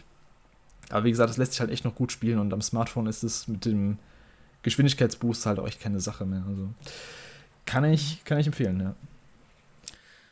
Also, du hast mir auf jeden Fall mehr Interesse am Spiel gemacht, als ich vorher hatte. Also ich fand gerade, was du jetzt zu der Story gesagt hast, mit den verschiedenen Zeitepochen, das fand ich eigentlich ganz cool. Mhm. Das wusste ich auch gar nicht, dass das Spiel äh, davon auch so ein bisschen lebt dann wahrscheinlich, dass man da hin und her wechselt. Mhm. Ähm, ja, das fand ich klang auf jeden Fall ziemlich interessant. Äh, was du sagtest mit äh, Switch mobil spielen, das ist bei mir halt auch so, ein, so eine Sache. Also so, wenn ich so im Bett liege, dann kann ich schon Handheld spielen, da habe ich jetzt nicht so das Problem mit, aber gerade so unterwegs, wenn ich jetzt irgendwie äh, in der Straßenbahn bin für 10 Minuten, da würde ich halt nicht meine Switch rausholen. Ja, Das wäre mir dann auch zu, auch zu klobig, auf jeden Fall. Ähm, ansonsten ja auch so, so also sowas auf dem Handy zu spielen, das geht, glaube ich, wirklich gut. Also das kann ich mir gut vorstellen. Gerade wenn du jetzt nicht so die komplexen äh, Tastenkombinationen oder so hast, sondern da quasi einfach gemächlich ja, deinen Input auswählen kannst und, äh, und so weiter. Das geht auf dem Handy dann ja auch top. Also es gibt so, die einzigen Probleme, die ich so ein bisschen hatte, waren, also wie gesagt, man kann Monstern ausweichen, aber das Ausweichen ist jetzt am Handy mit der Touchscreen-Steuerung nicht so, ähm, also ein bisschen ungenau, sage ich mal. Aber dadurch, dass man eh die Kämpfe ähm, anspeeden kann, denke ich mal eh bei den meisten Kämpfen, okay, den, den nehme ich jetzt halt auch noch mit, nehme die Erfahrungspunkte mit. Und ja, das ist meist eh kein Problem, aber ja, man muss halt keine, wie gesagt, man muss keine schnellen Aktionen irgendwie ausführen, deswegen lässt es am Handy perfekt spielen. Ein Kritikpunkt, den ich noch habe, ist der Hauptcharakter, der Chrono heißt der, der ist komplett stumm. Was ich heutzutage halt echt nicht mehr so mm, gern mag. Okay. Also, wie bei Dragon Quest dann quasi. Das ist ja, genau. So, das wie bei Dragon Quest. Das ist halt die, also die Partymitglieder sind eigentlich die, die die Story erzählen, die darüber reden. Und mhm. ja, also das mag ich heutzutage dann eigentlich nicht mehr so gern, dass, dass der Hauptcharakter dann gar nichts sagt. Ich finde es nicht so ganz awkward wie bei anderen Spielen. Ich weiß nicht, wie, wieso es nicht ganz so schlimm auffällt bei Chrono Trigger, aber es ist okay, aber ich fände es halt cooler, wenn er einen eigenen Charakter hätte und äh, beziehungsweise eine eigene Personality. Aber ich weiß, was sie damals machen wollten. Natürlich, die wollten, dass man selbst Chrono ist, aber ja, trotzdem ein bisschen, bisschen schade, dass er halt keine Stimme hat. Oder, also Stimme sowieso nicht, aber kein, kein Text. Ja, geht mir auch so. Also das ist halt auch sowas, was ich heutzutage eigentlich auch haben will.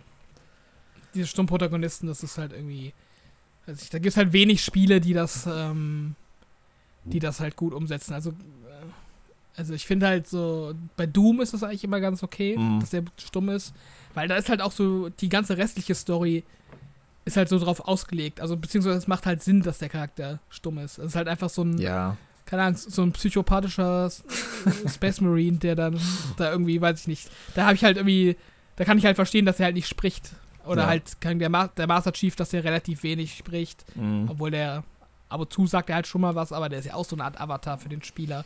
Also gerade wenn das, wenn es von der Story her halt Sinn macht, dann finde ich es okay, aber wenn der Charakter halt so in die Story eingebettet ist und halt auch ständig mit anderen Leuten interagiert und, und eigentlich sprechen müsste, dann finde ich es halt scheiße. Ja, es ist bei Chrono Trigger halt echt so, dass die Nebencharaktere halt dann die ganze Story übernehmen, das Reden übernehmen. Das finde ich halt in so einem ja, in so einem Zelda finde ich es halt noch störender zum Beispiel, wenn, dann, wenn du dann mit Leuten redest und machst dann ha, ha und ha, anstatt irgendwie richtig mhm. zu reden. Aber ja, ich finde es generell halt nicht, so, nicht mehr so geil. Also für damals okay, aber. Ja, auch was du, was du gerade sagtest, von wegen ähm, eines der besten RPGs aller Zeiten und dass du es nicht mehr so nachvollziehen kannst. Ich glaube, das ist halt bei vielen Retro-Spielen einfach so, mhm. dass dass die halt so ein bisschen für ihre Zeit bewertet werden und das dann so auf, aufs heutige nochmal übertragen wird. Aber wenn man, ja, wenn man da jetzt objektiv mal rangehen würde und halt diesen Faktor rauslassen würde, so wann das Spiel erschienen ist, dann ja, werden, würden viele Retro-Spiele, die so als Nonplusultra gelten, dann heutzutage nicht, mit, nicht mehr mit auf der Liste auftauchen. Ja. Wenn es halt trotzdem noch viele Aspekte hat, die es gut macht, dann mhm. ist es ja auf jeden Fall cool. Das kann man ja auch nicht von jedem Spiel behaupten, was so alt ist. Also von daher wie gesagt, das glaube ich auch, dass viele Retro-Games, die heutzutage so ein bisschen verklärt, auf die so ein bisschen verklärt geschaut wird, so, wenn man es mal so ganz objektiv betrachtet, nicht mehr so geil sind. Ähm, also Chrono Trigger, wie gesagt, ist immer noch ein richtig gutes Spiel, richtig gutes JRPG, so ein klassisches, wenn man da halt Bock drauf hat. So den Mega-Meilenstein sehe ich da jetzt aus heutiger Sicht nicht. Aber ich bin auch nicht ganz durch. Also vielleicht kommt da ja storytechnisch noch irgendwas krasses oder irgendwas anderes, was mich aus den Socken haut. Kennst du denn andere Rollenspiele, die ungefähr aus der gleichen Zeit stammen und kannst dann Vergleich ziehen, wie die so im Vergleich zu äh, Chrono Trigger dann aussehen oder irgendwelche Final Fantasies oder so? Also ich finde zumindest optisch finde ich es extrem beeindruckend für Super Nintendo. Die spielen auch viel mit so 3D-Ebenen schon und auch ins generell wirkt halt schon wie ein Game, was relativ viel Budget damals hatte. Das, mhm. ähm, also optisch wirkt es nicht so 0815, auch von der Umgebung her. Ja, von der ganzen Aufmachung her. Also es, es wirkt schon relativ wertig und ähm, es hebt sich schon ein bisschen ab, so, so kann man es am besten sagen. Es hebt schon ein bisschen ab von dem typischen 90er JRPG-Einheitsbrei, auch von der Story her. Also es ist ja auch nicht so eine typische Story, dass du irgendwie so eine Zeitreise mhm. ähm, durch die verschiedenen Zeitepochen äh, springen Story hast. Ich glaube, das waren auch so ein bisschen die Punkte, wieso es damals so ähm, ja, so abgefeiert wurde, beziehungsweise bis heute auch noch so abgefeiert wurde. Oder eben die Charaktere. Also es gibt ganz, ganz äh, charmante und ganz spannende Charaktere, wie diesen Frog zum Beispiel. Die kennt man vielleicht aus äh, ja, Werbematerialien oder sowas. Das ist so ein Frosch, der so ein Katana mit sich führt und so eine tragische Backstory hat. Das sind schon ganz coole und relativ ähm, gut geschriebene Ja, Charaktere schon. Gegoogelt. Genau. Und Ja. ja. Sieht auf jeden Fall lustig aus. Das ist auch so mein, mein Go-To-Party-Mitglied momentan, weil der ziemlich stark ist. Und ja. Also da gibt's schon, da ist schon ziemlich viel Liebe in Detail im ganzen Spiel und die Story macht auch Fun und es wirkt auch nicht so, weiß nicht, es gibt viele Rollenspiele aus damals, die so ein bisschen aus der Zeit gefallen wirken von der Story her. Das finde ich jetzt gar nicht, zum Beispiel Chrono Trigger, das kann man heute auch noch spielen. Also es wirkt alles nicht so veraltet. Keine Ahnung, es gibt ja manchmal so, dass, dass sie irgendwie alte Techniken dann verwenden und äh, ja, da, dann, da haben alle dann in der Zukunft, wie bei Zurück in die Zukunft, Faxmaschinen und sowas. Also sowas zum Beispiel. Mhm, ja. Ja. Ja, cool.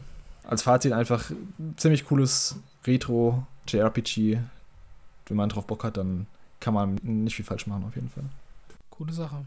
Also werde ich vielleicht auch nochmal reinschauen, wenn ich irgendwie mal das irgendwie mal sehe oder so im, im Google Play Store oder so. Ja, wie gesagt, es ist relativ kurz auch und man kann es mit, mit, dem, ähm, mit dem Beschleuniger, mit dem Speedbooster halt nochmal dann kürzer machen.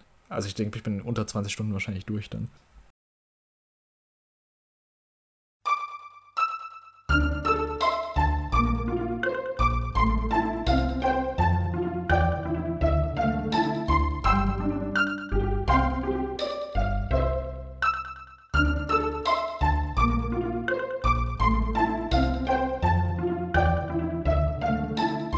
Damit wäre es, glaube ich, von den Games, die wir gezockt haben. Oder hast du noch irgendwas Kleineres oder?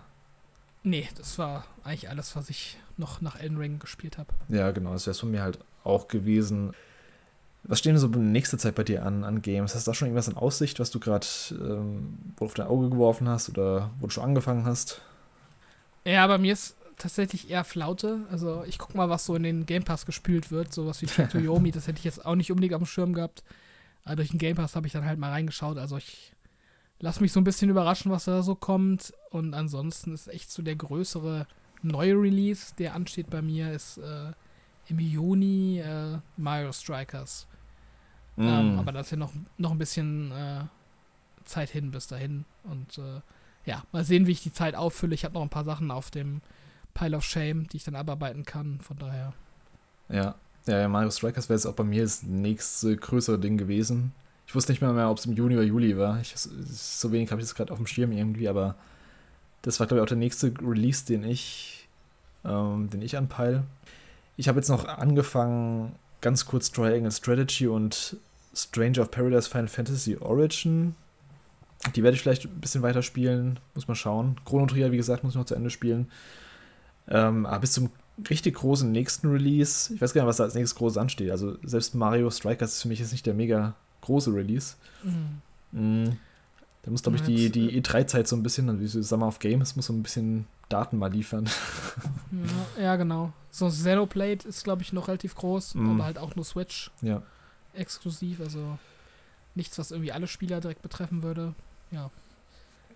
Ja, so, Der Sommer ist ein bisschen trocken, finde ich, dieses Jahr. Ja, es hat stark angefangen auf jeden Fall und jetzt äh, flacht so ein bisschen ab. Ich finde es gar nicht schlimm, ehrlich gesagt. Ich habe, wie gesagt, ich habe auch noch genug Games, die ich zocken kann.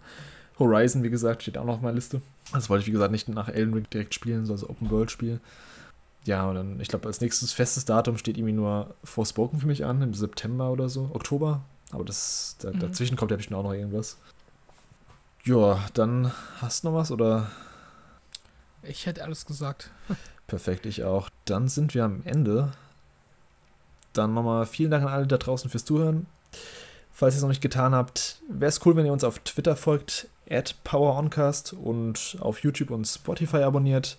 Power On, der Gaming Podcast. Und lasst uns natürlich gerne auch wissen, was ihr so in letzter Zeit gezockt habt. Alle Links gibt es natürlich wie immer in den Show Notes oder auf poweroncast.de. Ja, dann würde ich sagen, wir hören uns beim nächsten Mal. Bis dann. Ciao, ciao. Ciao, ciao.